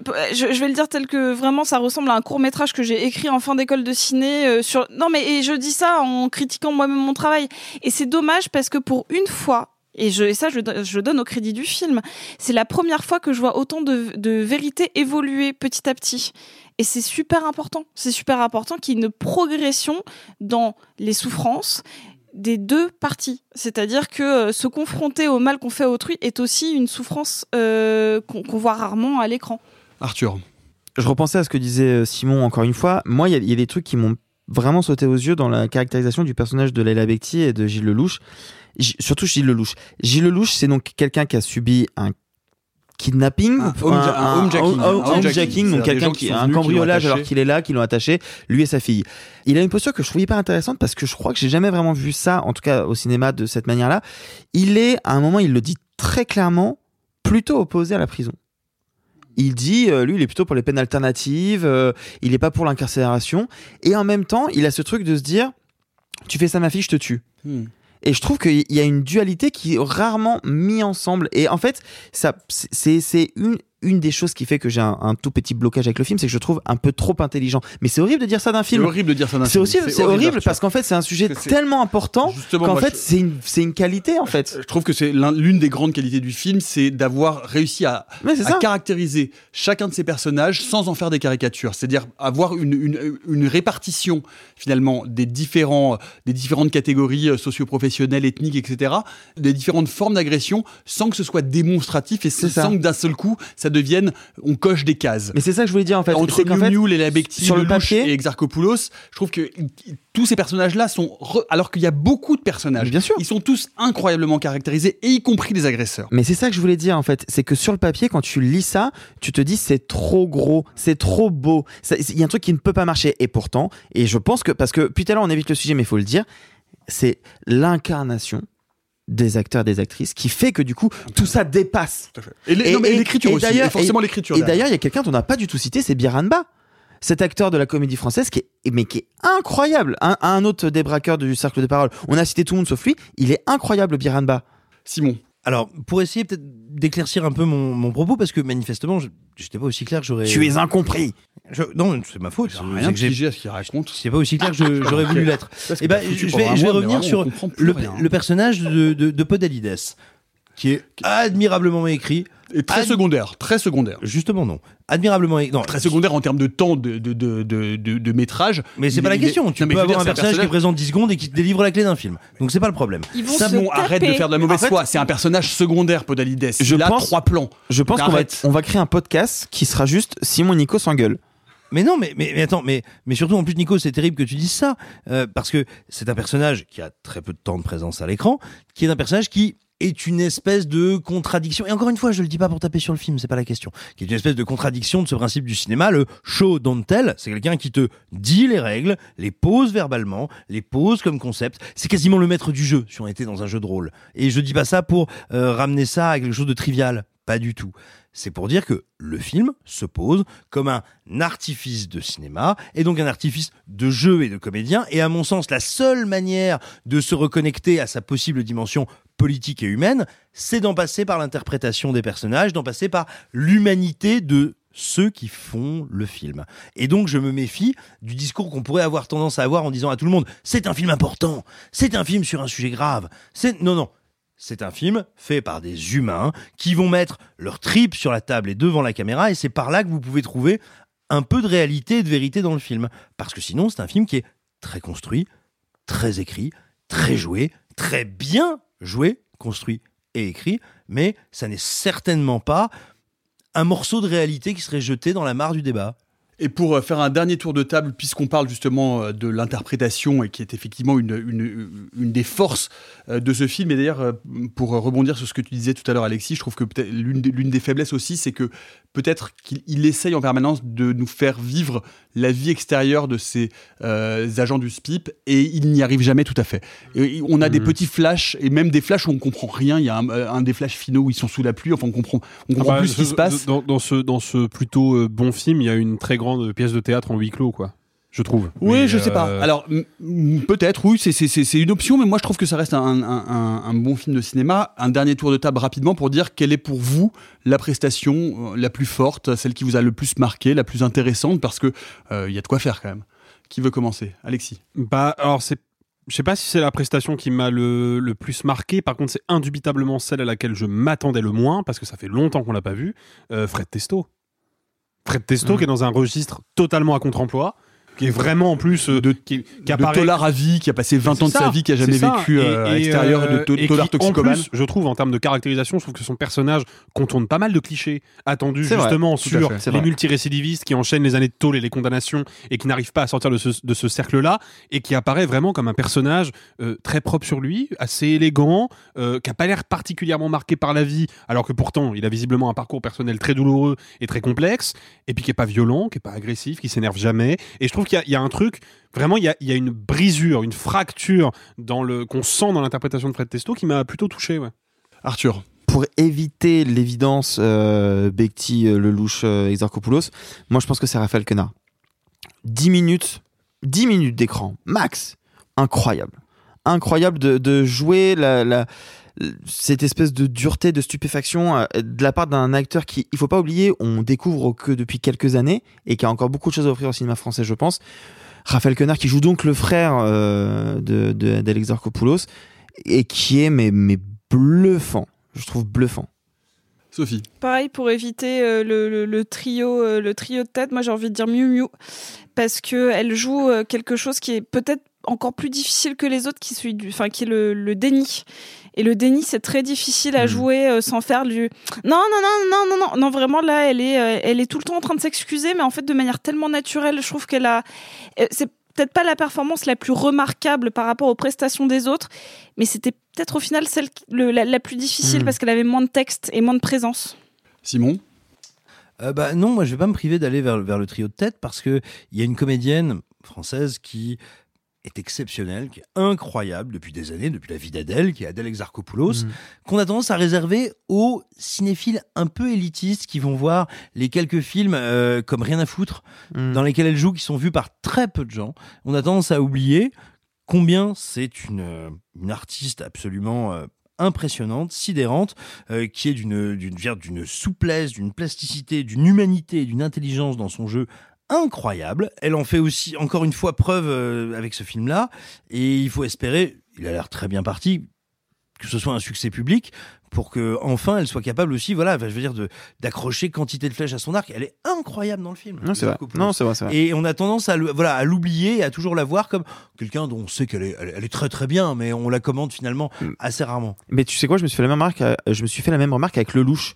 Ouais, pareil, dans moi, Pupille, là. dans Pupille, Ah, il mais est mais mais même là, moi qui l'aime pas beaucoup 10 ans qu'on d'habitude, mais- peut être brillant il ici. Oui, mais on l'oublie parce qu'on le voit Là, que là, en- il est- on, on se il est- souvient que il d'Obélix ou de. Il est d'une justesse surtout, il est d'une précision dans son jeu. que deux films sur trois il est exceptionnel Alors évidemment, Leila Bekti est incroyable. Euh, moi, c'est vrai que je, la- je l'ai- assez peu vue au cinéma, je la connaissais assez peu, et puis que j'ai beaucoup vu en revanche ses apparitions médiatiques, euh, et elle m'a complètement bluffé. Mais moi, je voudrais dire un mot pour Elodie Bouchez, qui, euh, qui a été ghostée par le cinéma français quand même un petit peu ces dernières années, alors que c'était vraiment une étoile montante du cinéma français à la fin des années 90, début des années 2000, et qui joue là un rôle qui m'a fait penser à un autre rôle d'un film que j'adore, qui est euh, le rôle initial et ce plan fixe euh, sur la juge de Sadia Bentayeb dans Jusqu'à la garde. Et Ah. je trouve qu'il y a quelque chose. Oh là là. Là, mais Mm. j'en parle, j'ai des- ça, me, ça, me, ça me Pareil. met des frissons sur les. Mm. Et, euh, et Elodie Bouchez est incroyable parce que ces personnages, puisque évidemment ces personnages-là sont mis un peu de côté, les spips, puisque ce sont pas vraiment eux, ce sont les héros silencieux de ce film. Et pourtant, en essayant de les faire vivre à côté, elle-même traverse un drame qui sera égrené dans le film de manière très légère et Euh, et, et, euh, je trouve que le, le lien qu'elle a avec Adèle Exarchopoulos, avec, ce- enfin, je trouve que l'interprétation d'Adèle Bouchez est absolument remarquable. Et, euh, et je trouve que c'est vraiment, voilà, encore une fois, l'un des, l'un des grands points forts de ce film. En tout cas, je verrai toujours vos visages, les vôtres aussi, mais euh, parce que c'est, je vous aime, c'est autre chose. Non, pardon. Je verrai toujours vos visages de Jeanne Herry. Est-ce que vous êtes plutôt braqueur au grand cœur ou braqué au grand pied? Vraiment écrit ça je, je- je tiens à signaler, je tiens à signaler que via euh, l'application Messenger, tu t'es moqué de mes questions sur la dernière émission. Non, qu'est-ce que j'ai fait? Non, mais c'est tout. Pourquoi je me suis pas moqué de toi? T'as été Non, mais- parfait.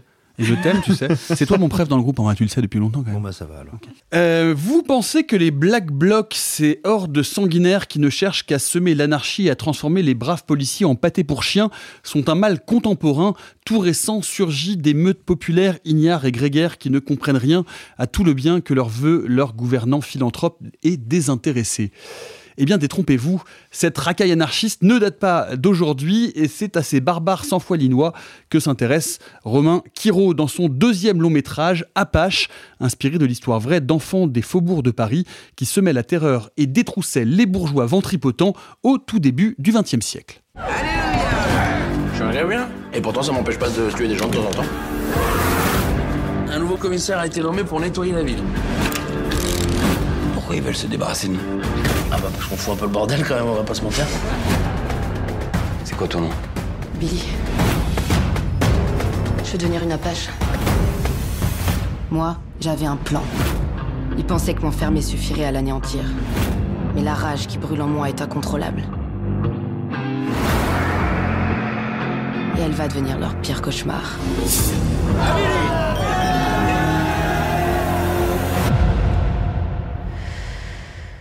Apache 2, Romain Quiro avec Alice Isaz, Neil Schneider et Rod Parado. Est-ce que ces Black Blocs du 19e, 20e siècle vous ont séduit, Simon? Eh ben dis donc, c'est- pas de la motivation de, de folie, comme on dit euh, chez les jeunes. Alors moi, ils m'ont séduit, d'autant plus que ce ne sont pas le Black Bloc, parce que les Black Blocs, ça n'existe pas. hein. C'est une pratique, c'est une technique euh, de réponse aux forces de l'ordre qui vise tout simplement à mettre en exergue et à souligner la violence possible, potentielle des forces de l'ordre, un truc qui n'est pas du tout arrivé en France ces derniers temps. Euh, non, moi ce qui m'a beaucoup intéressé, c'est que dès qu'on se penche un peu sur la question de la criminalité, de sa répression, de son sens, et puis aussi de la sociologie, hein, de qui euh, est criminogène, entre guillemets, à quelle époque, comment, et comment l'État y répond ou n'y répond pas, bah, les Apaches, c'est extrêmement intéressant parce que les Apaches, ça nous rappelle tout ce qu'on peut entendre depuis 20 ans, 30 ans sur la société devient de plus en plus violente. Non, non, rassurez-vous les amis, elle l'est de moins en moins. Euh, c'est aussi intéressant, même si ça n'est pas un des sujets du film, mais je le dis quand même, sur euh, qu'est-ce que la société française à l'époque qualifiait euh, d'extérieur à elle. Qu'est-ce que la société française qualifiait de euh, non, ça, ça n'est pas intégrable parce que si Eh bien, sachez que pendant très longtemps, euh, on a dit non, les pauvres ne sont pas intégrables à la République et à la démocratie parce que pauvres, ils sont violents, ils ne comprennent pas, ils ne pourront pas faire. Après, on a dit de peuples européens, non, ils ne sont pas intégrables parce qu'ils sont trop catholiques. Ça, c'est autre chose, mais c'est assez rigolo. Bref. Pourquoi est-ce que c'est intéressant Apache? Parce que c'est un mélange absolument explosif, euh, complètement taré et difficilement gérable d'influence. On a beaucoup souligné euh, les passerelles avec Peaky Blinders, évidemment parce qu'on parle euh, d'un gang, parce qu'il y a de la musique rock, parce qu'il y a une certaine volonté de pause. En réalité, si on veut en rester au cinéma américain, on est beaucoup plus proche, me semble-t-il, d'un Gangs of New York, tout simplement parce que la structure narrative est quand même très proche et la symbolique entre les personnages est assez similaire.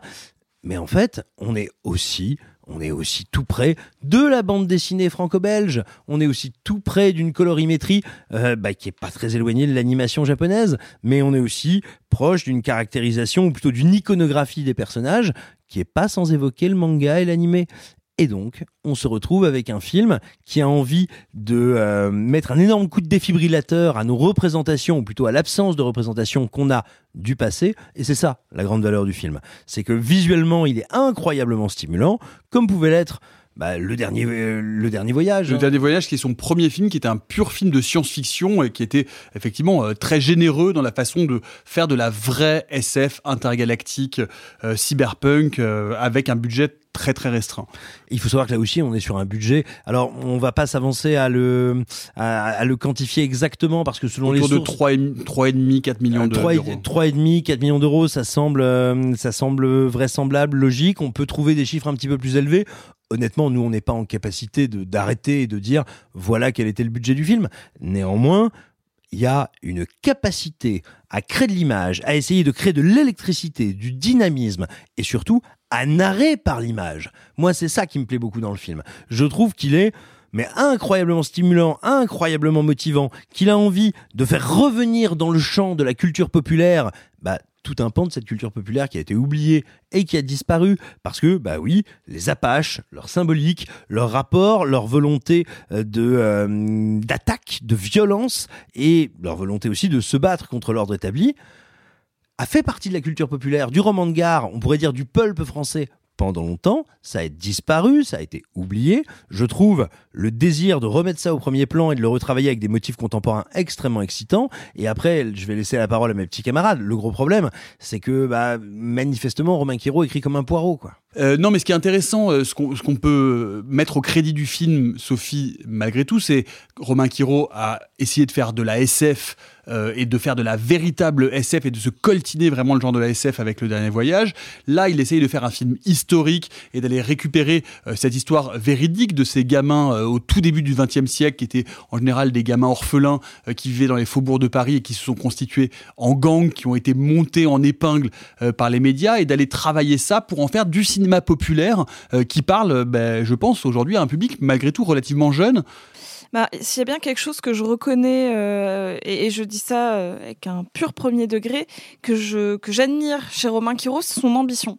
C'est un réalisateur ambitieux qui, euh, bah, c'est quelqu'un qui vient du court métrage, qui avait été remarqué pendant euh, le Nikon Festival il y a quelques années, qui s'est même euh, un petit peu euh, penché sur le format publicitaire. Il a réalisé la nouvelle pub de sécurité, enfin consigne de sécurité pour Air France en 2021.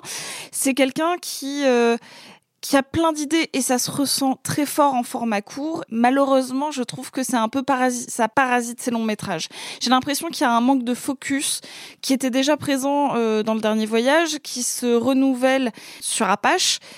Moi, ce qui- me gêne, c'est que je, vois toute la force du propos, toute cette volonté de choisir des acteurs, et notamment, je pense à Artus, qui livre une, une vraiment une superbe prestation euh, dans le film. Et malgré tout, il y a des choses qui ne fonctionnent fondamentalement pas. Et je pense au fait que euh, il a un propos, il a euh, une euh, un sujet pour lequel il va mettre en place plein de DA, de costumes. et par exemple, je, je ne comprends pas son envie de faire du décalé avec des choix musicaux que je trouve un petit peu hasardeux. Et euh, C'est le, le syndrome Westworld.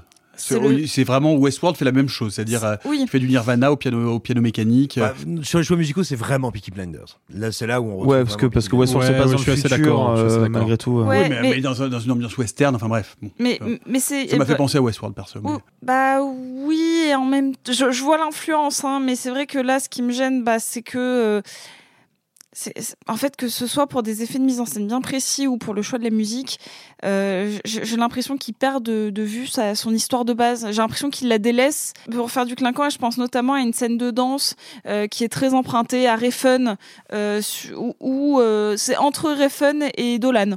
Euh, Qui sont pas des références dégueulasses par ailleurs. hein. non, non, non, mais c'est un peu de la danse au ralenti néon avec de la musique pop, filmée en numérique. Et d'un coup, je me dis, mais, mais quel est le rapport avec le, le principe des Apaches? Et en fait, moi, c'est ça, c'est que l'intention, je la vois, il y a de la direction d'acteurs euh, qui fonctionne quasiment sur tous les acteurs.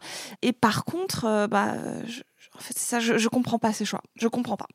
Simon. Bah, à mon sens, je sais pas si tu seras d'accord avec moi, mais euh, on comprend quel est le problème, mais aussi la réussite du film dès sa séquence introductive, donc qui est un flashback, hein, euh, c'est-à-dire qui se passe dans la prime enfance de celle qui sera la protagoniste. C'est une séquence qui est, mais alors littéralement caviardée de voix off. La voix off ne s'arrête quasiment jamais. Bah, Or- Jusqu'à la fin du film, hein, la voix Oui, off est non, mais- présente tout le temps. Mais attends, ce que je veux dire, c'est que on pourrait entendre que sur un flashback, la voix off soit là pour euh, surligner quelques effets, bien nous dire à quel moment on est par rapport, enfin, nous faire comprendre qu'on est dans le passé, etc. Que sur un flashback, on est de la voix off, en soi, c'est pas déconnant. Sauf que le problème de cette séquence, c'est que si on enlève la voix off, on comprend tout. On comprend tout parce que littéralement, l'image, la narration par l'image est fonctionnelle.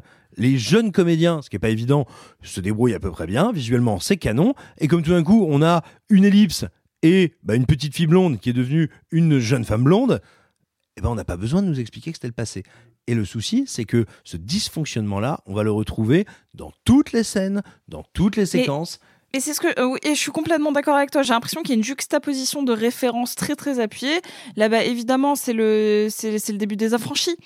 J'ai toujours rêvé d'être un gangster. Mmh. Euh, j'ai une vengeance qui brûle en moi depuis toujours. C'est la même chose, c'est le même principe. Et, et en fait, du coup, il dit j'adore les affranchis, je vais mettre ça. J'adore euh, les scènes dans Dolan, je vais mettre ça. Je pense pas que ce soit Dolan. hein. Je pense que c'est une autre référence.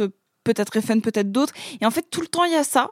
Euh, je, encore Scorsese, hein, mais euh, j'adore euh, Gangs of Ga- euh, Gangs of New York, pardon. Euh, je vais en mettre. Sauf que, du coup, il perd son fil conducteur.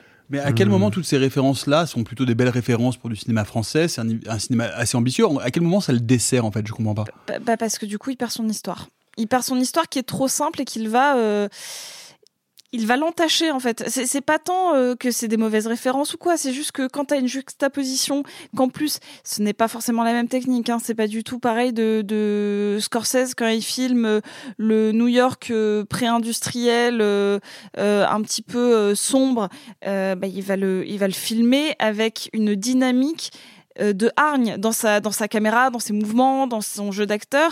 Et là, le fait de tout mettre de manière très pop, parce que la citation, c'est pas juste de la reprise de mise en scène, c'est en créer un objet pop. Et donc, se décorréler d'une forme de narration euh, viscérale. Voilà. Euh, C'est pour ça que moi, le film passe trop facilement. Arthur. Euh, moi, j'irai un peu plus loin sur les défauts d'écriture. En fait, euh, Romain Quirion, moi, c'est quelqu'un que, j'admire un peu quelque part parce que euh, je suis fasciné par les premiers films. C'est vraiment quelque chose que j'aime énormément.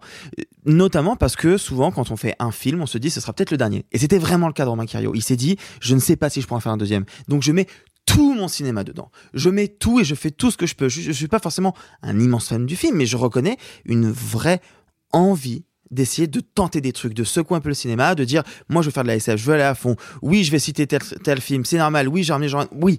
Et puis et puis il raconte qu'il en a chié par exemple. Le Mais- dernier mais voyage, évidemment. un cauchemar Non, à je- monter. Je, je- je l'ai interviewé à l'époque et il m'a raconté les difficultés à le financer, mais c'est horrible. Il m'a raconté tout en détail. C'est terrible. Et en fait, ce qui moi m'interpelle le plus avec Apache, c'est que je retrouve cette même hargne, peut-être même plus encore sur le deuxième. C'est fou. Ça, je trouve ça fou. Le problème, c'est que toi, tu parlais des références et c'est très intéressant ce que tu as dit, Sophie. Moi, c'est cette envie de cinéma, mais en fait, c'est lié, hein, qui dépasse le reste. Et en fait, il a tellement envie de faire plein de trucs qu'effectivement, à un moment, il a oublié de se pencher sur son scénar. Et je trouve que le scénar est vide. J'ai un vrai problème. Je ne m'attache à aucun personnage. Le personnage qui est joué par Alice Isaz, elle est censée vouloir se venger.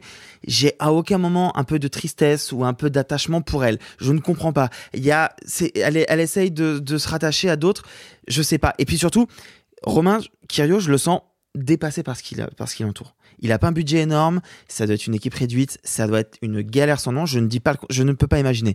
Mais du coup, je trouve que par exemple, il ne s'est pas du tout occupé de Rod Parado, qui est, je suis désolé, je trouve joue extrêmement mal.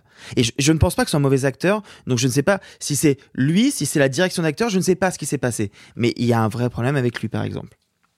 Et je- moi, je vois un film que je, que je, qui, qui est dépassé par les événements qui essaye de outrepasser un manque de budget avec des décors, sauf qu'en fait, je trouve qu'une fois sur deux, ça fait faux. Qui essaye d'outrepasser le fait qu'il n'a pas l'ambition de pouvoir faire des séquences d'action comme il pourrait, ce qu'une fois sur deux, j'y crois pas. Euh, qui a un Artus qui est effectivement très fort, ce qui est très surprenant. Et moi, euh, j'ai rien à dire sur Neil Schneider, Alice Isa, je les trouve vraiment très bien là-dessus, mais Neil le Schneider est l'une des l'une des forces du film indiscutablement. Son personnage Mais est avec remarquablement caractérisé. je Alice Isaz aussi, on la met jamais en Je avant. suis tout à fait d'accord. jamais ce qu'elle fait. Elle est très très bien dans le je film. suis tout à fait d'accord. Mais parce que ce sont des gens qui ont peut-être Je plus d'expérience. Je trouve que son rôle est plus faible. Je la trouve elle assez Oui. bonne, mais je trouve que son Eh ben rôle est oui, plus mais faible. ce qu'elle donne au Le rôle. fait Mais est- j'ai pas le droit de le dire, pardon, excuse-moi. Le fait est que de toute façon, ce sont euh, des rôles à la limite. Les acteurs savent faire. Ils savent faire, ils y arrivent. Mais en fait, tout ce qui les entoure, il y a, il y a un truc qui fonctionne pas. Moi, la caractérisation du personnage de Denis Schneider, j'ai un, j'ai un problème. Je- J'arrive pas à m'attacher à, à eux. Et puis en même temps, je comprends pas bien quand ça se situe, cette scène. Enfin, je trouve que, voilà, je trouve que Romain Quiro est juste quelqu'un qui est extrêmement passionné Quiro. et dont la passion. Quiro. pardon. Romain Quiro est quelqu'un d'extrêmement passionné et dont la passion dépasse la pratique et qui se fait déborder par son amour du cinéma. Alexis, que penses-tu euh, d'Apache? Bah alors, pour, mettre un petit point, euh, pour prolonger un peu ce que disait Simon tout à l'heure, parce que Simon expliquait pourquoi la voix off dans le film ne fonctionne pas, parce qu'effectivement, la voix off surligne des choses qui sont déjà dans l'image. Par rapport à la comparaison scorsésienne qui a déjà été évoquée, juste un petit point pour expliquer pourquoi la voix off elle fonctionne chez Scorsese. Bah parce que Scorsese, quand il utilise la voix off, c'est principalement dans des films de gangsters, deux en l'occurrence, Les Affranchis et Casino. Bah, le gangster par excellence, c'est quelqu'un qui est dans la représentation de lui-même. Il n'est jamais euh, véritablement au naturel. Il se cache, il se, il se dissimule. Et la voix off sert à nous expliquer qui est vraiment ce mec ou cette meuf qu'on voit en train de se représenter, de se créer un personnage. Et là, elle sert à quelque chose. Justement, je pense qu'il y a un peu tout le problème d'Apache dans cette comparaison parce que pour moi, ce que Romain Quiro a retenu du cinéma de Scorsese et de toutes les autres influences qu'il convoque dans Apache, eh ben, c'est la superficialité en fait. C'est le gimmick, c'est l'effet. Le problème, c'est qu'il n'a pas forcément saisi, à mon sens, pourquoi l'effet était pertinent. Parce que c'est toujours classe une voix off. Ça donne une dimension tragique, opératique à un récit. Sauf que... bah, C'est très marqué, Alexis, aussi, la voix off. Très concrètement, je veux dire, euh, c'est très difficile, c'est c'est un, c'est un bâton merdeux, c'est très difficile Bah, de on, s'en le, emparer on le disait sans... encore sur le film d'avant, c'est-à-dire que c'est une Bah, facilité, c'est une d'écriture souvent. Oui, mais, que- Mais pour nous qui faisons les malins. Mais parce que, mais parce que une Mais voix off, une voix off, c'est pas juste mettre de la voix sur l'image. Une voix off, c'est donner une voix à l'intériorité d'un personnage. Oui. Ce que ne fait pas Romain Quiro. Mais parce ça, que Romain Quiro n'a retenu que l'effet de sidération de la Oui. voix off qu'il a vu dans les films de Scorsese. C'est juste que c'est Mais- pas classe une voix off. Ah si, c'est classe, dans trois films, euh, mais C'est difficile à manier, c'est très vite lourdingue, c'est parce que facilité 90% d'écriture. des films ne font pas de voix off, ils mettent de la voix dans l'image. Ce oui, n'est pas la même chose. La, la voix off n'est pas devenue pas classe. la même chose. enfin. Oh, vous dites la même chose. La vraie voix off est classe, peu importe. Le fait est que Après m'avoir pris comme victime, vous attaquez Alexis et je trouve ça horrible. Ah, mais le fait est que L'ouverture de Dune, par exemple, c'est ok ou pas? Bien sûr que c'est ok. Ah bon, merci. Évidemment que c'est ok. Dune de Lynch, hein, bien sûr. Bien sûr, de- mais ah oui, oui, s'il te plaît. Mais le fait est que le, le- pour moi, là où c'est vraiment dommage dans la page, c'est que tous ces gimmicks de mise en scène, toutes ces intentions filmiques qui sont assez clipesques, c'est l'utilisation de la musique qui aurait pu créer un contrepoint intéressant et qui en fait, bah, encore une fois, sert juste à donner un côté un peu pop à l'ensemble parce que c'est devenu pop et consensuel d'utiliser de la musique contemporaine pour illustrer un récit qui ne se déroule précisément pas dans l'époque contemporaine. Bah, moi, ce que je trouve dommage, c'est que Le Dernier Voyage, qui était un film qui, était déjà bourré de défauts, hein, parce que c'était effectivement un premier film avec un postulat très casse-gueule, avec des envies de cinéma qui étaient difficiles à tenir. Moi, ce que je trouvais assez dingue dans Le Dernier Voyage, c'est qu'il y avait quand même des séquences qui étaient esthétiquement très abouties et très solides, techniquement parlant. hein. Il y a quand même des incrustations numériques dans Le Dernier Voyage qui a coûté, rappelons-le, 3,5 millions d'euros qui étaient mieux maîtrisées et plus réalistes et plus crédibles que, Shazam certaines 2. incrustations de eh oui mais, ou de Et Valérian blockbuster américain Shazam. très cher. non mais pour prendre un film français tiens pour changer Valérian de Luc Besson qui a coûté quand même presque 200 millions de dollars en termes d'effets visuels c'était indigent le dernier voyage faisait mieux avec 197 millions de moins quoi donc il y avait quelque chose dans le dernier voyage qui témoignait d'un de- d'un savoir-faire d'un mec qui s'était posé des bonnes questions d'éclairage des bonnes questions de cadrage mais des bonnes questions de cinéma en fait au sens de l'artisanat du terme quelle ne fut donc pas ma surprise en voyant l'ouverture d'Apache de voir j'adore ce sujet une- inversé, c'est hyper une mise euh, une mise en scène d'un objet qui est pour le coup totalement numérique parce que c'était pas possible de le recréer en vrai qu'est la statue de la liberté en cours de construction et de constater que peu importe les plans cet effet-là ne fonctionne jamais je ne crois jamais à la matérialité de cette statue, alors qu'elle est l'objet spectaculaire de la séquence et que Kiro s'attarde dessus. bah, D'un seul coup, pour moi, il y a quelque chose qui cloche. En fait, je pense que le, souci qu'a rencontré Romain Quiro, et c'est une supposition que je fais, hein, c'est que à l'époque du dernier voyage, les grosses faiblesses c'était des faiblesses d'écriture et c'était des faiblesses d'intention, parce que je pense que Romain Quiro avait voulu trop aller à l'essentiel de son, de son projet de science-fiction et avait bah, juste un petit peu oublié de caractériser des personnages et de leur donner du corps, et puis il s'était un petit peu fait bouffer par toutes ces références stylistiques et ces références de geek. Bah, le problème, c'est que le dernier voyage, qui n'a pas été un succès public, loin s'en faut, a quand même un petit peu marqué certains cinéphiles et a visiblement eu un impact positif dans l'industrie parce qu'on lui a filé un budget équivalent pour faire un autre film et cette fois-ci avec des acteurs quand même bien plus identifiés. eh ben, je pense que du coup, Romain Quiro n'a pas corrigé ses faiblesses. Parce que le film, comme le dernier voyage, souffre d'une très mauvaise caractérisation de personnage. C'est juste une galerie d'archétypes qui manque d'approfondissement, et qui manque de complexité. Et encore une fois, d'un film qui est écrasé par des références stylistiques, écrasé par une manière d'envisager le cinéma avant tout comme une succession de gimmicks visuels et sonores. Et pour moi, le film va pas au-delà de ça. Donc il y a quelques moments, quelques séquences qui fonctionnent, mais dans la globalité, je trouve que le film, et là pour le coup j'en reviens à Luc Besson malheureusement, me rappelle un peu les productions clipesques et un peu pubardes, je suis désolé d'utiliser cet adjectif, qu'on pouvait trouver dans le cinéma français des années 80, avec bah, malheureusement une, maîtrise toujours un peu fragile. Je sens effectivement, je suis d'accord avec toi Arthur, que le film lui échappe à plein d'instants. C'est un peu dur sur la comparaison avec Besson, mais je pense que tu as raison sur les, les- les archétypes, euh, l'écriture archétypique des personnages et aussi sur une certaine pauvreté archétypique du scénario qui est à peu près, qui est vraiment un, un peu écrit euh, du début à la fin. Euh, une question pour toi, Simon, particulièrement, parce que tout de même, il y a une sorte, j'ai le sentiment que il y, a, il y a une volonté chez Kiro, encore une fois, d'aller chercher du genre, d'aller chercher, bon voilà, un épisode de l'histoire française, et, et ça me rappelle un autre échec à un autre niveau parce que c'était pas du tout le même budget, mais celui de Vidocq ou celui peut-être à venir des Trois Mousquetaires en, en marron vision, j'en sais rien. Mais en tout cas, cette difficulté ou cette incapacité euh, du cinéma français à aller faire un cinéma grand public, euh, un cinéma de divertissement en allant puiser dans son histoire, en essayant d'adopter un certain code euh, du cinéma de divertissement américain et qui globalement se prend à peu près toujours les pieds dans le tapis. Alors, je ferais pour moi une différence énorme euh, entre euh, euh, entre Apache de Kiro et les deux films que tu viens de citer, tout simplement parce que Apache est un film qui se fait quand même à la démerde et à la débrouille vu son budget, les deux Oui. autres ayant des budgets extrêmement confortables. Donc il me semble que leurs problèmes ne sont pas les mêmes. À mon sens, le Kiro nous renvoie à quelque chose qu'on voyait beaucoup dans le cinéma français.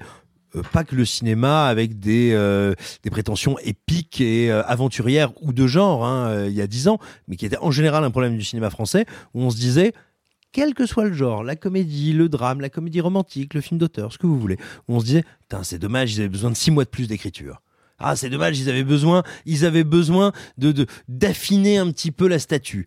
Et je le vois d'autant plus, mais c'est ce qui fait que moi, je me sens de recommander le film et je me sens de le recommander à ceux qui veulent une œuvre effectivement un peu pop, un peu électrique, qui secoue un peu nos référents visuels français. Il y a du Baz Luhrmann aussi. Mais hein. attends, Enfin, mais tout bêtement, oui, euh, et j'en viens à ça. Et bah, c'est le dernier plan du film. Le dernier plan du film, il y a plus de dialogue. Je vais pas vous dire quelle est la situation, mais il y a plus de dialogue, il y a plus de voix off. On est dans la conclusion de l'action.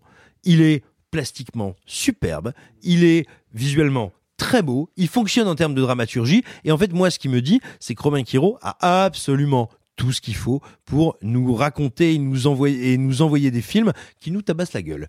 Et donc voilà, maintenant moi ce que j'espère pour lui, c'est qu'il va avoir plus de temps de développement ou la possibilité de travailler avec des auteurs et des scénaristes qui lui permettent de tirer la substantifique moelle de ce qu'il peut faire. Mais voilà, on est face à un auteur qui a une ambition visuelle qui est remarquable, qui est dévorante, qu'il tient techniquement, euh, avec des ambitions aussi de genre et d'atmosphère que je trouve super intéressantes. Ben, jetez un œil si vous avez envie de découvrir ce genre de truc. Et peut-être qu'il va nous réserver de belles surprises. Arthur, pour conclure. Bah, pour aller un peu dans le sens de Simon, effectivement, vous l'aurez compris, je n'aime pas beaucoup le film. Euh, je suis pas le seul, je n'aime vraiment pas beaucoup le film. Néanmoins, je crois que je préfère voir un film ambitieux raté qu'un film euh, classique plutôt pas mal. Et effectivement, euh, dans, dans- quand on se pose la question de ce qu'est le cinéma français, de voir des propositions comme celle-ci, moi je peux qu'encourager à aller les voir, même si je trouve qu'il y a plein de défauts, même si je trouve que le film... Mais peu importe, je suis En fait, très d'accord tu avec vois- toi. tu vois ce que je veux dire qu'il faut ce- aller voir Apache pour se Même rendre compte pour je- soutenir il ne ressemble à aucun autre film français Et puis pour soutenir ce cinéma, ça, en pour fait, soutenir cette volonté de cinéma et ce désir et cette cette cette, cette fringale de ciné qu'il y a derrière. Apache, même s'il y a des défauts. Même si, même s'il y a des problèmes d'écriture, même s'il y a des problèmes d'interprétation, même s'il y a des problèmes de montage, de, tout ce que vous voulez, je trouve que le film est, pas foncièrement bon. Mais, comme je l'ai dit, je préfère un film ambitieux raté qu'un film classique pas mal. Un tout petit, un tout petit truc avant de, qu'on conclue euh, ce passage. Euh, si vous vous intéressez à la dimension euh, politique des Apaches et vraiment vous voulez voir un film qui et parce que Romain Quiro n'a pas fait ce choix-là, moi ça me déplaît un peu, mais ça c'est juste mon avis. hein. Mais si vous voulez voir un film qui justement fait le choix d'essayer de coller le plus possible à la réalité politique et sociale des Apaches et essayer d'explorer un peu leur fonctionnement et même leur rite, je vous renvoie vers un CNews, très le grand- traitement des manifestations? Non, pas du tout. Je vous renvoie vers un très grand film français signé par un très grand réalisateur, hélas mort beaucoup trop jeune. C'est Casque d'or de Jacques Becker. voilà, avec euh, Ah, Qui parle Simone exactement de ça, hein, qui parle- Mmh. qui parle totalement des Apaches. que Casque d'or était- lui le fait dans c'est une, vrai. veine, euh, dans une veine historique et mélodramatique, là où Romain Quiro est beaucoup plus dans le geste pop et divertissant. Et c'est un choix que je respecte totalement. hein. Mais je pense que même si vous avez vu Apache, c'est intéressant de mettre ces deux films-là en miroir parce qu'ils parlent du même sujet. Quoi. Qu'est-ce que d'or qui vient de ressortir en 4K en plus, je crois. Euh, tout à fait. Est-ce que vous êtes plutôt détrousseur de bourgeois ventripotents ou par ici des petites pépées Vous pouvez nous raconter tout cela. Je préférais tes trois vannes d'avant. Pardon. Ouais, bah attends, eh oh, Ah je, bon, je peux ça pas, juge je, je peux pas faire du directement. 100%. Bah, en fait, je suis passé de l'autre côté du miroir, maintenant je connais, je sais. Vous êtes odieux, je vais repartir en résidence. Euh, D'ailleurs, tiens, reviens là, Arthur, puisque tu vas nous parler euh, d'une très belle initiative de la FNAC pour rééditer euh, certains films épuisés. Ouais, je sais, ça peut faire peur. Belle initiative et Fnac. Et pourtant, euh, il a été annoncé effectivement que la Fnac allait lancer une opération qui s'appellerait Fnac Édition sur demande. Parce que, en fait, ce qu'il faut comprendre, c'est que les éditions euh, publier un film en DVD, en Blu-ray ou en Blu-ray 4K, bah, ça coûte assez cher pour un éditeur, surtout si on doit faire une remasterisation ou acheter les droits. Bref, c'est un beau bordel. Et pour les gens qui collectionnent un peu euh, ces petits disques comme moi, il y a toujours une petite frustration de voir que euh, un film qu'on aime beaucoup, par exemple, pour ne citer que Louis Saint-Omer, n'a droit qu'à une édition qu'en DVD et pas en Blu-ray, mais parce qu'on sait qu'il y a un marché qui est réduit et qu'il n'y a pas assez de gens qui sont là pour les acheter.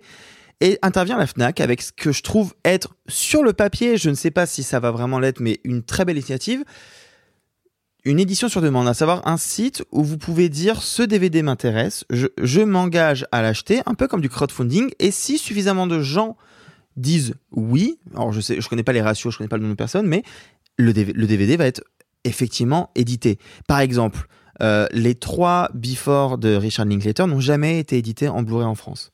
Et bien les trois sont disponibles en Fnac sur, sur demande. Et s'il y a suffisamment de gens qui s'engagent à l'acheter, alors je connais pas encore bien toutes les modalités, Si eh c'est ben, comme le référendum d'initiative populaire, ça fait beaucoup quand même. Hein. 4,5 millions, c'est. Pff. 4 millions 5 euh, je... oui ouais, c'est possible. Non mais voilà en fait je, je sais pas euh, j'imagine que c'est pas des chiffres énormes parce que je pense qu'un Blu-ray peut commencer à devenir rentable à partir de 2000 3000 copies c'est des choses des chiffres un peu comme ça. En tout cas voilà moi je trouve que l'initiative est pas mal surtout qu'il y a des, vraiment des bons films qui n'ont jamais été édités en Blu-ray. Il y a Signs il y a euh, des films que moi je n'ai jamais vus mais, mais... Signs de Shyamalan? Signs de Shyamalan. Il n'a pas été édité en Blu-ray? jamais. Et Josiane, 45 ans? Euh, écoute, Oh, je viens de très le beau. voir. Je viens de le Secrétaire voir. à éditer Très beau. Oh, bien joué. Oh, là là, mais vous êtes magnifique. Oh là Vous êtes là là magnifique. On peut- Bref. Une, une case sur le bingo. En vrai, euh, voilà, c'est c'est c'est pas grand chose, mais juste, je trouvais ça assez surprenant de la part d'un- de la Fnac qui euh, qui en vrai, se- je pense, se fait beaucoup plus d'argent avec euh, les bouquins qu'avec euh, le, le Blu-ray, le, les formats Avec les physiques. smartphones, surtout, je pense. Oui, Les oui. vinyles. Et les les vinyles, un vinyles, peu. ouais, ouais. Et, et encore une fois, on sait à quel point c'est difficile pour un éditeur de publier ce genre de film-là. On sait à quel point ça coûte de l'argent et à quel point il y a une envie cinéphilique derrière. Euh, moi, j'encourage un peu, même si je pense que, que Simon est un, un peu, euh, un peu plus Simon, sceptique. tu es dubitatif en un seul mot. Poète. Super. Non, dubitatif. Bah, euh, dubita- c'était une- J'adore l'humour. J'adore l'humour. Oh, vache. Bref. cryptique. Ah non, mais, mais même moi, je sais pas ce que je dis. Non, alors, non, je te dirais, moi, tout ce qui, tout ce qui vise au, au soutien du support physique m'intéresse, et a fortiori à l'édition ou la réédition de classiques, de films de patrimoine, d'œuvres disparues ou méconnues m'intéresse aussi. Il y a, il y, a, y a plusieurs petites choses qui me font tiquer euh, dans cette initiative. C'est qu'à partir du moment où on se retrouve avec des œuvres extrêmement connues, même si certes elles n'ont pas eu d'édition Blu-ray, ou que leurs éditions Blu-ray sont épuisées, ce qui n'est pas tout à fait la même chose. C'est la raison pour laquelle il y a des films très très connus dans la sélection.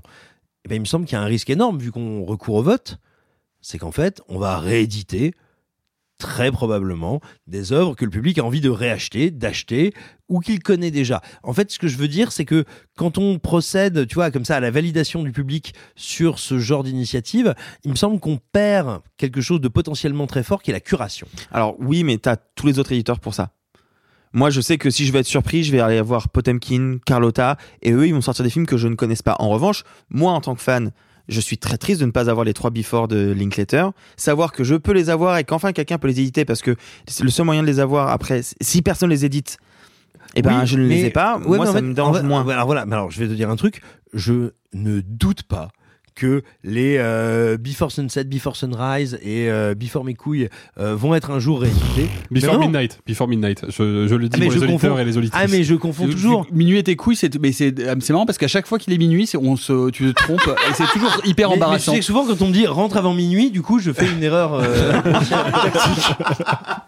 Et oui, euh, mais non, parce que là, alors, juste, juste si on reprend vraiment premier degré le débat, oui, sauf qu'en fait, ça fait plus de 15 ans que le Blu-ray existe.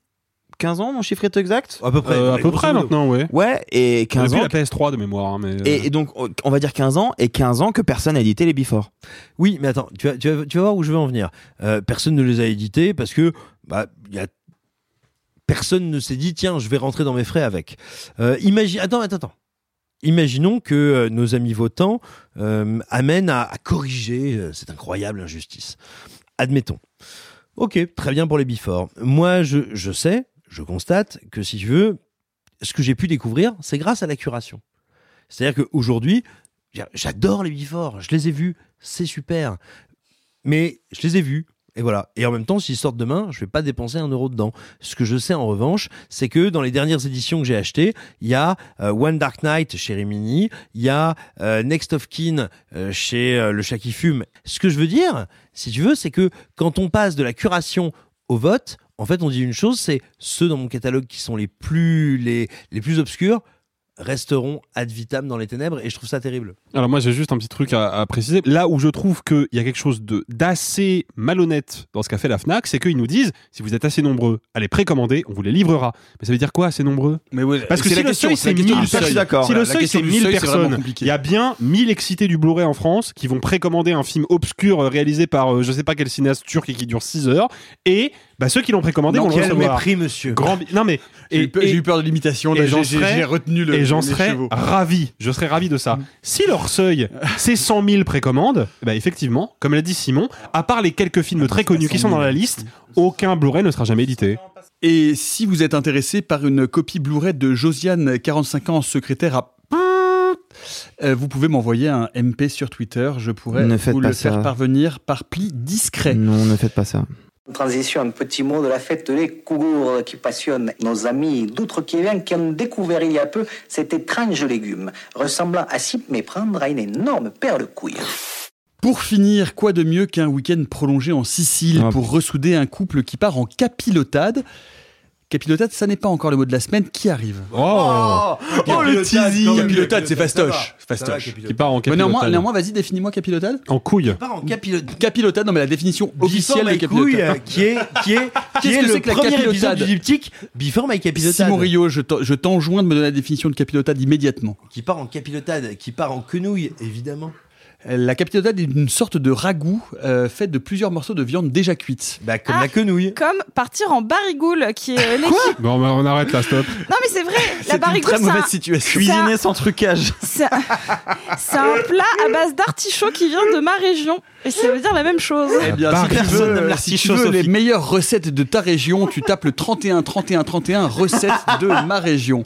Et si tu veux connaître ton prénom, fais le 31-31. Mon prénom. Il est tard, les amis. Allez, on avance. Donc, le week-end prolongé en Sicile pour ressouder un couple qui part en capilotade, c'est la solution trouvée par Sophie Le Tourneur pour son nouveau film Voyage en Italie avec Philippe Catherine dans le rôle de son compagnon. Sophie Le Tourneur qui poursuit avec ce film son exploration très personnelle du cinéma intime et de la comédie, vraiment très personnelle. Je me barre de ce hôtel. On mange pas là, hein. Non. On a les mancelli et tout est tiramisu. On profite, quoi, allez Ma mère, j'ai un message de ma mère Père Je te jure, je ne peux plus là On va rester là. Plus près du mur, plus près du mur là. Tu lui as donné la clé Mais c'est- C'était qui ce mec Un mec, euh, je sais pas moi, un mec. euh, Tu genre, tu- on s'est fait piquer la bagnole. Donc la question, est-ce qu'on fait quoi? Encore putain, c'est brûlant. Franchement, j'en peux plus. Deux. J'ai chaud, j'ai chaud. Pour toutes les victimes du romantisme comme moi, juste un petit clin d'œil, une mise au point. Voyage en Italie de Sophie Le Tourneur avec Philippe Catherine, Sophie qui rit, Arthur qui râle. C'est un duel. Ok, puisque je vois qu'on peut pas discuter, on va faire un duel. Je vais te donner une bonne leçon. Alors, Sophie, tu aimes Sophie Le Tourneur, tu aimes le cinéma de Sophie Le Tourneur, Oui. mais je vais te poser la même question.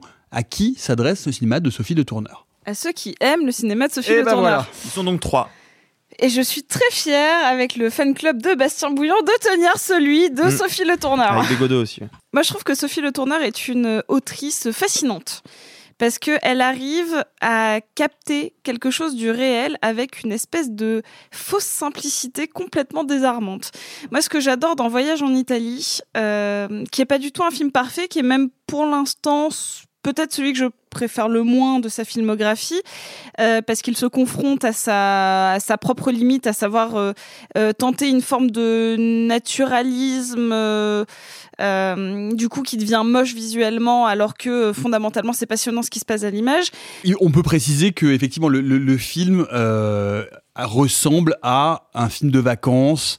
Alors évidemment, il, il tourné par quelqu'un, mais on est on est sur de l'image DV, on est sur de l'image très plate, de la lumière naturelle, sur des sons qui sont peu ou pas captés. Enfin, on est vraiment sur une sorte de cinéma quasiment euh, amateur en fait. En fait, ce qui est rigolo, c'est que, euh, comme vient de le dire Simon, mais vous ne l'avez pas entendu parce qu'il a été coupé au montage, euh, c'est qu'elle a filmé ses vraies vacances et qu'elle a voulu les recréer en fiction, en tout cas en semi-fiction.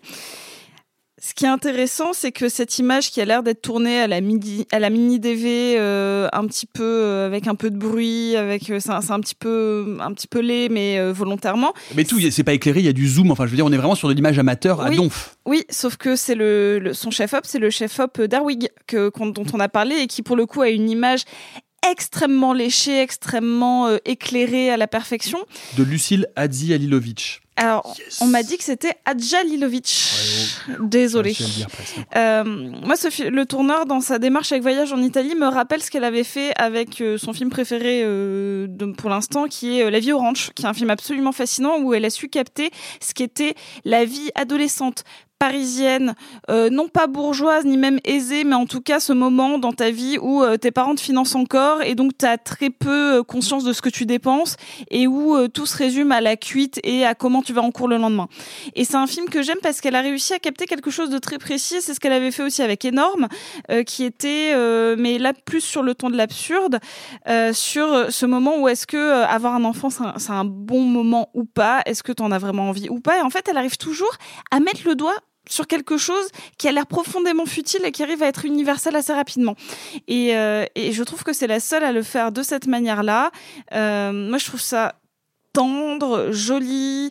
euh, voilà, je, trouve qu'il y a dans ce couple qui se délite une écriture euh, qui a l'air tellement naturaliste et pourtant qui est tellement travaillée, à savoir au début, les dialogues vont tout le temps se chevaucher, par exemple. Jamais ils ne laissent de place à l'écoute avant d'arriver dans une sorte de mutisme à la fin parce qu'on ne sait pas si c'est une réconciliation ou si c'est vraiment la fin de leur couple. Tout ça, moi, je trouve ça assez fascinant. Sophie Le Tourneur, c'est quelqu'un de malheureusement trop peu connu. Et, et s'il vous plaît, penchez-vous sur son travail. Euh, je sais que c'est un peu le, le cliché du cinéma euh, euh, bobo parisien artsy. Mais en fait, moi, je, je ne vois personne qui fait du cinéma comme elle. Euh, personne. Arthur, c'est pas exactement ton genre de beauté. Reviens vers le micro, tu viens de faire les yeux en l'air, on était à deux doigts de la crise d'épilepsie. Je suis désolé pour ce duel, je vais devoir utiliser un peu de mauvaise foi. Ça va être mes seules armes. Parce que ce que tu viens de dire était assez intéressant, parce que moi je découvre le tourneur avec ce film-là, et donc je découvre un univers que je ne comprends pas. Et même si on peut surintellectualiser un truc qui me semble extrêmement amateur comme tu viens de le faire, et c'est sans doute très pertinent, je ne vois en rien tout ce que tu me dis. Parce que moi je vois une image dégueulasse. T'as l'impression que ça a été filmé à l'arrache. J'ai l'impression que ça a été fait sur ma ligne de bus entre, euh, entre 8 et 10, euh, un matin où il faisait euh, vite fait beau. Je trouve ça paresseux et, et je ne comprends pas l'intérêt qu'on peut trouver dans ce que ça essaye de raconter. Parce que même sur le fond, tu viens de dire que c'est extrêmement bien écrit. Pour moi, c'est un film qui dit Eh, c'est deux gens qui s'aiment pas, mais eh, ils baisent. Mais pas du tout. Bah, c'est exactement ça. C'est le cliché, c'est le cliché du, Ah bah du si, couple. Ah bah si, c'est le cliché du couple qui doit se séparer mais qui se sépare pas parce qu'il baise. Et euh, on peut on peut mettre un trigger warning sur le fait que dans le film on voit la tub de Catherine, Philippe Catherine ou pas? Bah, si vous voulez. Eh ben on met un trigger warning parce que moi je m'y attendais pas. Moi cette image de. Soyez prévenus. En fait, je, je, je, je, je m'interroge vraiment sur euh, ce qu'elle veut raconter derrière. Alors, j'essaie de comprendre ce que dit Sophie. Et J'ai l'impression que tu lui prêtes des intentions qu'elle n'a pas. Mais je ne connais, mais je peux pas me permettre de dire ça parce que je connais pas son cinéma. Mais je, quand tu dis tout ça, j'ai l'impression que je d'entendre ma prof de français qui, su- qui surexploite un, un texte qui est profondément pas aussi ouf que ce qu'elle croit. L'image, l'image, c'est littéralement l'image que faisait la caméra que mon grand-père m'a offert quand j'étais au lycée. Oui, mais c'est volontaire. Mais pourquoi? Mais parce qu'elle a voulu capter quelque chose. Mais ça Par raconte exemple, quoi? moi, moi, ce qui m'intéresse, il y, a- il y a un petit passage tout bête, tout bête, tout bête dans le film, euh, et, et tu, tu vas voir où je vais en venir. Euh, Il y a un moment où elle répète euh, quasiment trois fois d'affilée, elle parle de ses règles. Elle dit non mais je suis contrariée parce que j'ai mes règles, j'ai mes règles, j'ai mes règles, j'ai mes règles. C'est con, mais je n'ai jamais vu aucun dialogue à propos de la menstruation sur un voyage de couple. C'est con, mais parce qu'après quand il lui passe la main sur la culotte, genre on comprend qu'elle puisse avoir une forme de rejet. Je sais que ça a l'air d'être surinterprété ou quoi. Je, je vais aussi parler d'où je, enfin expliquer d'où je parle. Sophie Le Tourneur, je lui ai un peu parlé parce que je m'occupais de la presse des normes. Donc je, je, je, je vais pas. Attends, pour ceux qui nous écoutent, ça veut dire que tu étais at- s'occuper de la presse. Tu étais j'étais- attaché de j'étais presse. de presse sur énorme. Ok, mais en fait, du coup, je pense qu'on a résolu le problème. C'est un film qui est accessible que pour les gens qui connaissent très bien Sophie Le Tourneur. Bah, ou en tout cas qui sont familiers à une forme de cinéma particulière. J'ai une Bah. question. euh, J'ai une, question pour toi, Sophie. Euh, il faut dire parce que c'est vendu comme une comédie. Mais c'est pas, une comédie. Encore une fois, à qui ça parle? Moi, c'est une vraie question. À qui, à qui ça parle Tu dis aux fans de Sophie de Tourneur. Mais moi, il y a quelque chose qui me pose question. C'est une, une forme de complaisance dans l'incarnation de la médiocrité. C'est-à-dire oui. qu'on a, on a le sentiment vraiment que euh, elle, sur, elle surligne la médiocrité de ces deux personnages, dont elle-même. Donc, donc elle se met en cause là-dessus. Et moi, il y a un moment donné où je trouve qu'on franchit limite la barre un soupçon du mépris genre euh, bah oui Bah, les, gens trouve. les, les gens qui prennent le guide du routard c'est vraiment des beaufs ça enfin et il y a en quelque- plus, il y a accent- quelque- il y a quelque chose que moi je trouve de la part d'une réalisatrice qui a effectivement un profil un peu genre un télo d'un film extrêmement travaillé qui arrive à une forme extrêmement laide pour parler de personnages qui sont extrêmement médiocres et moi il y a quelque chose là-dedans dans l'intentionnalité et dans le résultat dans le décalage qui me pose question Et qui est accentué par un jeu qui est, qui est, qui est volontairement mauvais. Moi, je, Ils sais, sont- moi, je trouve ça assez. euh, bêtes, j'y c'est un peu des- un peu des mépris. néo-beaufs. Bah ouais, moi je trouve ça. Je trouve qu'il y a vraiment une forme de mais mépris. et il y a une forme de complaisance là-dedans qui moi me- Qu'est-ce qui euh, vraiment pareil Je vais vous poser une question. Qu'est-ce qui vous les fait percevoir comme des personnages bêtes? J'ai pas dit bête j'ai dit médiocre ou pourquoi médiocres bah parce que euh, ils ont Ils sont gauches, ils sont maladroits, ils n'arrivent pas à bien s'entendre. ils, ont, ils enquillent tous les Mais clichés. comme nous Mais comme ils enquillent nous. tous les, ils clichés. Mais attends, déjà, arrête de crier dans le micro, s'il te plaît. Non, mais Déjà, je- et en plus, t'as parlé dans notre discussion, c'est un duel entre Sophie et moi. Non mais Alors, je suis Là, c'est Nicolas qui vient de parler. Là, c'est Nicolas qui parle. non mais je suis d'accord avec Simon. Sophie Le Tourneur, c'est quelqu'un qui de toute manière parle d'elle-même au travers de ses films, comme euh, j'ai envie de dire 90% des réalisateurs. Euh, c'est ce qu'elle avait fait avec Énorme. Énorme, elle l'avait dit en interview, etc. Mais elle parlait de sa propre grossesse. C'est pour ça que quand les gens on en fait un pamphlet euh, euh, anti-féministe euh, euh, qui dit que finalement c'est pas si mal d'avoir mis une nana enceinte sans son consentement, c'est pas vrai. C'est vraiment, c'est littéralement faux. Et, euh, et là, pour moi, je vois pas ce qui vous fait dire qu'ils sont médiocres, à part que c'est un couple dysfonctionnel qui, du coup, rend tout un peu maladroit parce qu'en fait quand on est dans une situation in- inconfortable qu'est-ce qui te fait croire qu'on n'est pas perçu? Voilà. Je vais prendre un exemple un peu un peu éloigné. Dans Heure qui est un film que j'adore et que, qui met à peu près tout le monde d'accord je connais personne qui me dise que Heure c'est dégueulasse. Voilà. Euh, Il y a un moment où il court sur, euh, sur la jetée avec son téléphone et il a l'air profondément ridicule. Parce que il parle à son haï et que euh, d'un coup, euh, lui, il est amoureux de son haï et les gens sur la jetée le regardent comme si c'était un fou. Mais il est Sauf jamais- que nous, on a- on l'a vu de tellement proche que on voit bien qu'il est pas fou. On voit bien que du moment que tu es amoureux pour les autres, les autres ne peuvent jamais comprendre ton histoire d'amour parce qu'ils sont pas dedans. Et là, pour moi, ce qu'elle fait en se mettant elle-même en scène à propos de ses propres vacances dans une situation où aux yeux des spectateurs, elle a l'air médiocre, c'est pour dire que finalement, dans des situations dysfonctionnelles, quand tu es en vacances et que tu as l'air d'être en train de rattacher les wagons de ton couple, tu as forcément l'air gauche, tu as forcément l'air mal à l'aise, tu as forcément l'air à côté de la plaque. Parce qu'on a tous l'air à un moment, genre ça vous est jamais arrivé d'avoir une dispute dans une rue et de pleurer et de passer pour un hystérique, les gens y passent sur le côté, ils font ouh là là, celle-là elle a l'air complètement tarée. Parce que c'est ça dont parle le film, c'est la perception d'autrui d'une situation que tu ne peux qu'intrinsèquement vivre de l'intérieur. Alors, je vais, je vais te, te reposer une question, pour, pour- peut-être pour conclure. Est-ce qu'on ne peut pas dire que Sophie Le Tourneur, dans ce cinéma extrêmement intime, euh, qui finalement reprend un peu toujours les mêmes codes, les mêmes tenants, les mêmes aboutissants, est-ce qu'on ne peut pas dire que, que, que la filmographie de, de Le Tourneur est une, est une forme de palimpseste? C'est tout ton mot de la semaine. Eh oui, c'est le mot de la semaine. Félicitations, bravo, palimpseste. Qui veut dire Palimpseste, donc qui est à l'origine en fait un document que, euh, qui est réécrit sur un autre. En fait, on réutilise le même support et donc quelque chose qui est réutilisé sans cesse et qui finit par perdre un peu euh, le sens initial. Star Wars 7. Non mais je, je- je peux, je peux euh, Non, répondre un peu à. Star Wars 7, c'est un film. Je peux répondre à Sophie ou Palimpseste, pas. Chef Bien sûr, évidemment. Oui, je peux. Oui, Euh, c'est mon préf. hein. Tu fais ce que tu veux ici. J'adore cette vanne. Euh, je comprends ce que tu dis, Sophie. Pour moi, le mépris des personnages, je le ressens dans le jeu qu'elle demande à Catherine. En fait, de quand t'as lu, je comprends ce que tu veux dire. T'as raison. Effectivement, on peut être gauche, euh, un peu à côté de ses plaques, et sans être forcément euh, pris de haut par quelqu'un qui est une, intellectuelle. Parce qu'on va pas se mentir, c'est le cas de. C'est le, bah, si, c'est le cas de la cinéaste. euh, c'est une bobo euh, de gauche, plutôt intellectuelle, C'est pas une qui, qui bobo. intellectualise C'est quelqu'un qui a une formation esthétique, plastique. Hmm. Voilà. Pour moi, j'ai l'impression, mais je me gourre peut-être, qu'elle nivelle par le bas, volontairement, une, toutes les formes de son art. Euh, la manière de cadrer, la photo, euh, la manière de demander à jouer de Catherine euh, certaines de- dialogues qui jouent volontairement extrêmement plat pour lui donner un air un peu débile. La manière de caractériser certains personnages. Enfin, Alors, pour moi, il y a un- je- je une vais- volonté de niveler par le bas. Alors, pour moi, c'est la limite du film. hein. Pour moi, c'est son esthétique parce qu'elle a voulu le rendre tellement réel et tellement mini-DV qu'elle perd. Mais pour moi, c'est une volonté de se rapprocher du réel. Et pour moi, c'est un petit peu raté. C'est le point que je lui reproche. Mais par exemple, Philippe Catherine, je suis quasiment sûre, mais quasiment sûre qu'elle lui a dit Viens, on joue pas.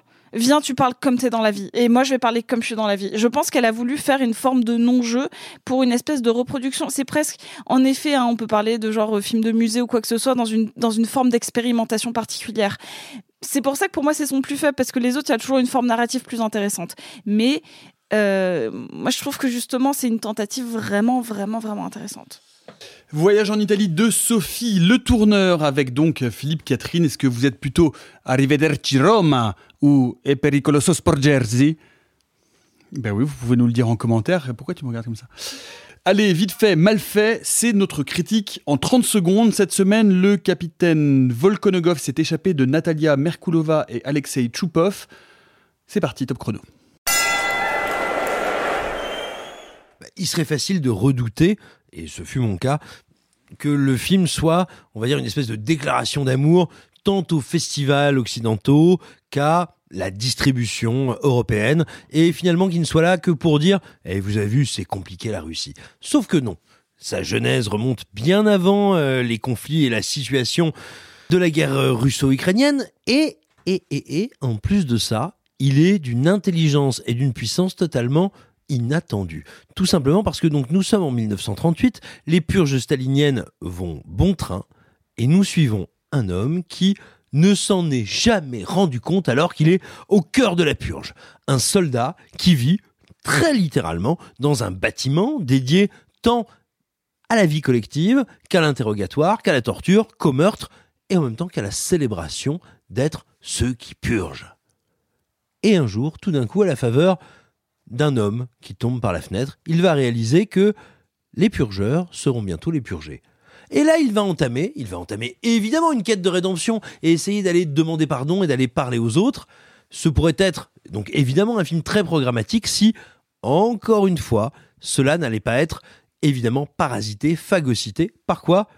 Bah Par le cinéma. La mise en scène, la direction artistique et la photo. Parce que le capitaine Volkonogov s'est échappé. C'est quoi? C'est un corps, un corps qui n'arrête pas d'interrompre les instances auxquelles on s'attend du récit, qui n'arrête pas de casser les rythmiques et le tempo des séquences à l'intérieur les unes des autres, et surtout qui traverse mais un décor et encore une fois une direction artistique dont la photographie, la lumière, enfin et la matérialité sont extrêmement étonnants. Parce que on en a vu beaucoup des films, on va dire qui s'étendent grosso modo des années 30 jusqu'aux années 70 qui se déroulent dans le- en URSS et qui sont voilà dans un espèce de euh, euh, vert olive un peu marronasse et dégueulasse et qui nous disent oh vous étiez bien vous les capitalistes et là tout à coup, nous voilà dans un film qui est d'une couleur, d'une intensité, d'une énergie, d'une matérialité ahurissante. Et donc voilà, le capitaine Volkonogov s'est échappé. C'est un espèce de coup de boule qui n'attend rien de nous, qui n'est certainement pas un film russe qui a envie d'être aimé par les Européens. C'est tout simplement une putain d'introspection délirante en forme de tornade.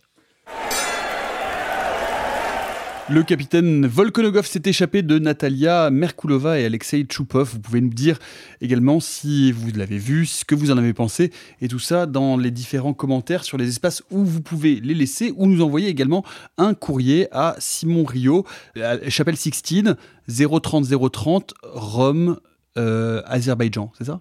Ton adresse? Oui. ok. C'était très bien, c'était parfait, c'était très bien. Alors très bien. Il en reste un peu plus, on vous le laisse. De quoi voulez-vous nous parler, les amis, euh, en dehors du cinéma, de ce que vous avez vu et de cet épisode déjà bien, bien copieux Bien long, oui, on peut bien dire. Comme euh, l'adresse de Simon. Euh, moi, je voulais vous parler. Je peux Bah, me bah, lance je t'en prie, Arthur. Je t'ai- Je hijacké mais- t'es mon préf. tu sais, tu, tu fais ce que tu veux dans ce. Euh, non, je voulais vous parler d'une série qu'on on a hésité à en parler à un moment dans un épisode. Et en fait, il y a trop de sorties salles, donc c'est difficile parfois. Mais d'une série qui a été présentée à Cannes il y a quelques mois, euh, Esterno Noté, qui est la nouvelle création de Marco Bellocchio. Euh, Marco Bellocchio que vous avez peut-être euh, entendu parler, si ce n'est pas pour ses films cultes des années 70, au moins pour le traître il y a trois ans à Cannes. Quatre ans maintenant Bref. Euh, et c'est un noté qui est sur Arte, déjà, sur arte.tv, les six épisodes, qui m'a foutu une claque. Euh, J'ai regardé le premier épisode en trouvant ça assez classique, et en fait, le procédé m'a m'a laissé sur le cul. Euh, et Stano Noté raconte comment euh, le chef du parti euh, démocrate chrétien italien en 76, euh, italien, Aldo Moro, t'as dit quoi? Superbe année 76. Une année magnifique pour le vin, pour les gens. T'es si vieux. Oh. Non, mais je suis Dix- en tu dis 76. 1876. Dix- Pardon, 17, ouais, ouais. Bref. Comment le comment ce chef politique Aldo Moro a été kidnappé par les brigades rouges euh, qui sont donc une espèce de milice d'extrême gauche euh, puis 55 jours plus tard euh, retrouvé mort. Alors même que lui-même essaye de changer un peu le paysage politique. Et ce qui moi là où Marco Bellocchio m'attrape c'est que il va raconter cet événement mais chaque épisode du point de vue d'un personnage différent. Donc on suit dans un premier épisode tout le kidnapping, euh, tout ce qui amène jusqu'au kidnapping, comment Aldo Moro se comporte avec les autres, quel est son comportement avec la religion, avec le pape, etc. Et puis l'épisode 2, on revoit la même chose, mais du point de vue du ministre de l'Intérieur. C'est un Rashomon donc. Euh, pas exactement parce que t'as pas un procédé qui dit attendez moi je vais vous raconter ma version. Et la mise en scène te dit fois, juste épisode 2 boum d'un seul coup t'es ministre de l'Intérieur. Épisode 3 boum t'es le pape Jean VI. Épisode 4, tu es l'une des personnes qui va le kidnapper. En tout cas, qui bosse avec les gens, avec les brigades rouges. Épisode 5, tu es avec la femme d'Aldo Moro. Euh, c'est extrêmement décontenançant parce que moi au début je comprenais pas forcément trop le procédé. Enfin en vrai tu comprends assez vite à partir de l'épisode 2 mais voilà. Comment raconter un récit important, d'autant plus important que Marco Bellocchio l'avait déjà fait dans un film en 2003, euh, où cette fois il racontait juste vraiment du point de vue d'Aldo Moro, ce- cet épisode très très important de l'histoire de la politique italienne. Bref, Estano Noté, c'est c'est la petite claque que, que je pense on aurait pu tous aimer et tous en débattre, mais il y avait trop de films en salle. Donc je vous le recommande maintenant, c'est sur le site d'Arte. Oui, j'ai très très envie de, de le voir. Qui d'autre euh, a quelque chose à nous raconter? Euh, Sophie Bah, série aussi. Donc euh, voilà. Je vais vous parler d'un- d'une série qui est sur Disney Plus et qui s'appelle Extraordinary qui est hyper sympa. C'est une série de super-héros euh, version comédie jeune adulte euh, un peu move Fleabag euh, britannique sur euh, une nana qui vit dans un monde qui ressemble au nôtre où tout le monde a des super pouvoirs qui sont parfois très nuls, parfois très cool et elle elle a 25 ans, elle en a toujours pas. Et donc c'est un peu l'errance de cette héroïne, c'est vraiment une, une comédie euh, très agréable à regarder, épisode relativement court, euh, légèrement sitcom, et euh, c'est un vrai, vrai plaisir euh, à regarder. J'ai bouffé la saison 1 en deux jours euh, parce que c'était un, un vrai petit bonheur. Il y a des pouvoirs très, très drôles et, euh, et j'adore un personnage qui a pour pouvoir de, de donner des orgasmes aux gens en les effleurant. Et euh, ça donne des... Simon, tu veux dire? Parce que moi, moi c'est pour ça que j'écris avec lui, hein, parce que vous savez, à chaque fois qu'il me fait la bise, je- Mais, mais si- Sophie, ça me rappelle un peu, c'était pas un peu le pitch de Anne Kento? C'est un peu le pitch de Enkento. Avec les orgasmes en moins, peut-être, quand même. Alors déjà avec Ah, les alors orgasmes ça, en moins. Mais si euh, vous saviez comme je me retiens. C'est exactement le pitch de Kento, sauf que là c'est dans tout le monde, le, le- monde. C'est pas monde. juste une famille, quoi. Ah non non non. euh, c'est un peu comme Top 10 euh, d'Alan Moore, qui est une- un merveilleux comics où on vit dans un univers où tout le Mais en monde a des plus là ça, ça parle de, de, de soucis de, de cœur et de cette Ouais, nana. Enfin bref c'est c'est très chouette et c'est euh, je vous la recommande. Simon, tu as quelque chose dans tes mains et ça n'est pas ton sexe pour une fois. Et bien alors, en fait, l'heure passe et plus l'heure passe, tu te dis je peux être vulgaire, ça passe. Voilà, parce Tiens. l'heure, il se dit il est tard, les enfants n'écoutent pas, alors que l'épisode va sortir un vendredi à 18h. Donc euh, ça, ça ne marche Très pas. hâte que ouais. Eh bien, écoutez, il s'agit de euh, Dialogue en public de Pier Paolo Pasolini qui est publié aux éditions Corti. Alors, qu'est-ce que c'est? Entre 1960 et 1965, euh, Pier Paolo Pasolini va publier dans Vie je ne sais pas du tout si je le prononce bien, Non. euh, bah, pis. Euh, qui est euh, donc journal italien communiste, mais à très très large tirage, lu par une grande partie de la population italienne de l'époque, eh bien, une correspondance un peu surprenante, c'est-à-dire que les lecteurs vont adresser dans le courrier des lecteurs des lettres à Pier Paolo Pasolini. C'est qui Pier Paolo Pasolini? C'est le réalisateur de l'Évangile selon saint Matthieu, de Théorème, de Salo et de bien d'autres œuvres, qui est homosexuel, subversif, anti tout ce que vous pouvez vouloir, inspiré par la chrétienté, et donc un être intellectuel catastrophique, cataclysmique, explosif, euh, infiniment euh, paradoxal, un des grands, grands génies du cinéma, un des grands théoriciens tant du cinéma que du marxisme, et bien donc, ce type-là va répondre au courrier des lecteurs. Et donc, ça donne un livre qui fait à peu près 200 pages, dans lequel il répond au lecteur. Tel lecteur qui lui dit Mais t'es quand même vraiment une saloperie d'infidèle, c'est n'importe quoi. Tel autre lecteur qui lui dit Mais moi, je suis un jeune communiste et euh, pourtant, je crois que je dois rester catholique. Euh, tel lecteur qui lui dit Mais moi, j'aime le cinéma, mais pas du tout le tien. Et donc, ça va donner un échange de textes, une suite de correspondances qui, je le rappelle encore une fois, était publié dans un journal à très large tirage à l'époque. C'est-à-dire que c'est quasiment c'est euh, c'est l'anticipation du trolling et du de la notion de commentaire sur les réseaux sociaux. Eh bien, c'est un des plus grands cinéastes de tous les temps qui livre ses réponses à des gens qui viennent discuter avec lui. C'est à la fois brillant, intellectuel, complètement fou, ultra accessible. Et en même temps, c'est une idée, une certaine idée de la réflexion, de la réflexivité et de la poésie et en même temps qui se conjugue de manière un petit peu paradoxale à qu'est-ce que ce serait la réflexion collective? Et pour euh, conclure, moi je vais vous parler euh, d'un- bouquin qui vient de sortir et que j'ai trouvé absolument euh, captivant de, quelqu'un que, que vous avez peut-être déjà croisé via sa chaîne YouTube, euh. C'est Benjamin Patino euh, et qui a, a produit dans ce bouquin un peu mon, mon fantasme complet depuis depuis mon enfance, non, non, Simon, tu t'arrêtes. J'ai vu que tu t'approches du micro, tu ne réponds pas à ça. Mon fantasme, c'est de faire gagner les méchants. Parce que moi, quand je regarde Goldorak, en fait, je regarde pas Goldorak parce que ça me fait chier qu'il gagne. Je veux voir Vega gagner. Je veux que les Golgoth lui démontent la gueule. J'applaudis et je hurle de joie quand euh, King Gory lui arrache le bras. J'ai envie de faire perdre Goldorak. Et en fait, j'ai toujours une fascination. On connaît la phrase classique de Hitchcock sur les méchants qui font la réussite euh, d'une fiction. Eh bien, euh, Mais c'est vrai, tu me disais quand tu regardes le jour le, le jour le plus long, tu te disais Ah, dommage. Non, ça c'est quand je regarde les, les- les allocutions d'Emmanuel Macron. Et je suis non pardon. Euh, et donc du coup euh, voilà et donc du coup euh, dans, dans, dans ce livre qui s'appelle le syndrome Magneto, eh bien eh bien Benjamin Patino va s'intéresser précisément aux méchants dans la pop culture et se rendre compte que les méchants ne sont pas juste toujours motivés par la volonté de détruire le monde, de supprimer toute vie, de au contraire et parfois par des motivations qui ne sont pas a priori les premières des motivations a priori maléfiques, malfaisantes, malveillantes ou méchantes. Killmonger par exemple dans, euh, dans, dans, dans Black Panther, Poison Ivy euh, qui veut sauver la nature, euh, Thanos qui veut non mais enfin voilà. Et donc il prend il prend cet angle là pour explorer euh, justement la figure du, du vilain, du bad guy et, euh, euh, et c'est un essai euh, à la fois fun, pop, passionnant, hyper intéressant, le syndrome Magneto, et si les méchants avaient raison, de Benjamin Patino, c'est aux éditions du Diable Vauvert.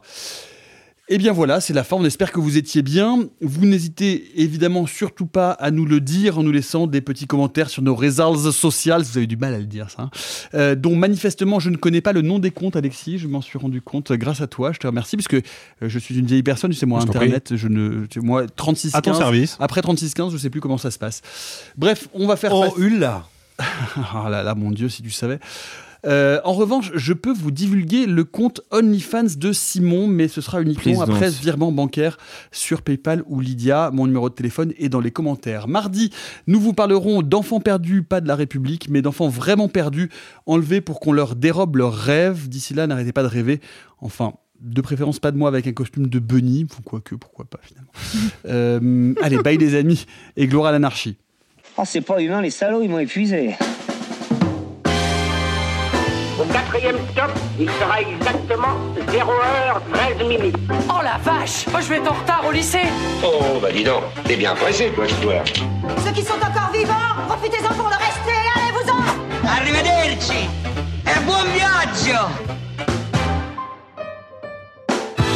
Messieurs, il n'est de bonne société qui ne se quitte. Planning for your next trip? Elevate your travel style with Quince. Quince has all the jet setting essentials you'll want for your next getaway, like European linen, premium luggage options, buttery soft Italian leather bags, and so much more. And is all priced at 50 to 80% less than similar brands. Plus, Quince only works with factories that use safe and ethical manufacturing practices. Pack your bags with high-quality essentials you'll be wearing for vacations to come with Quince. Go to quince.com slash pack for free shipping and 365-day returns.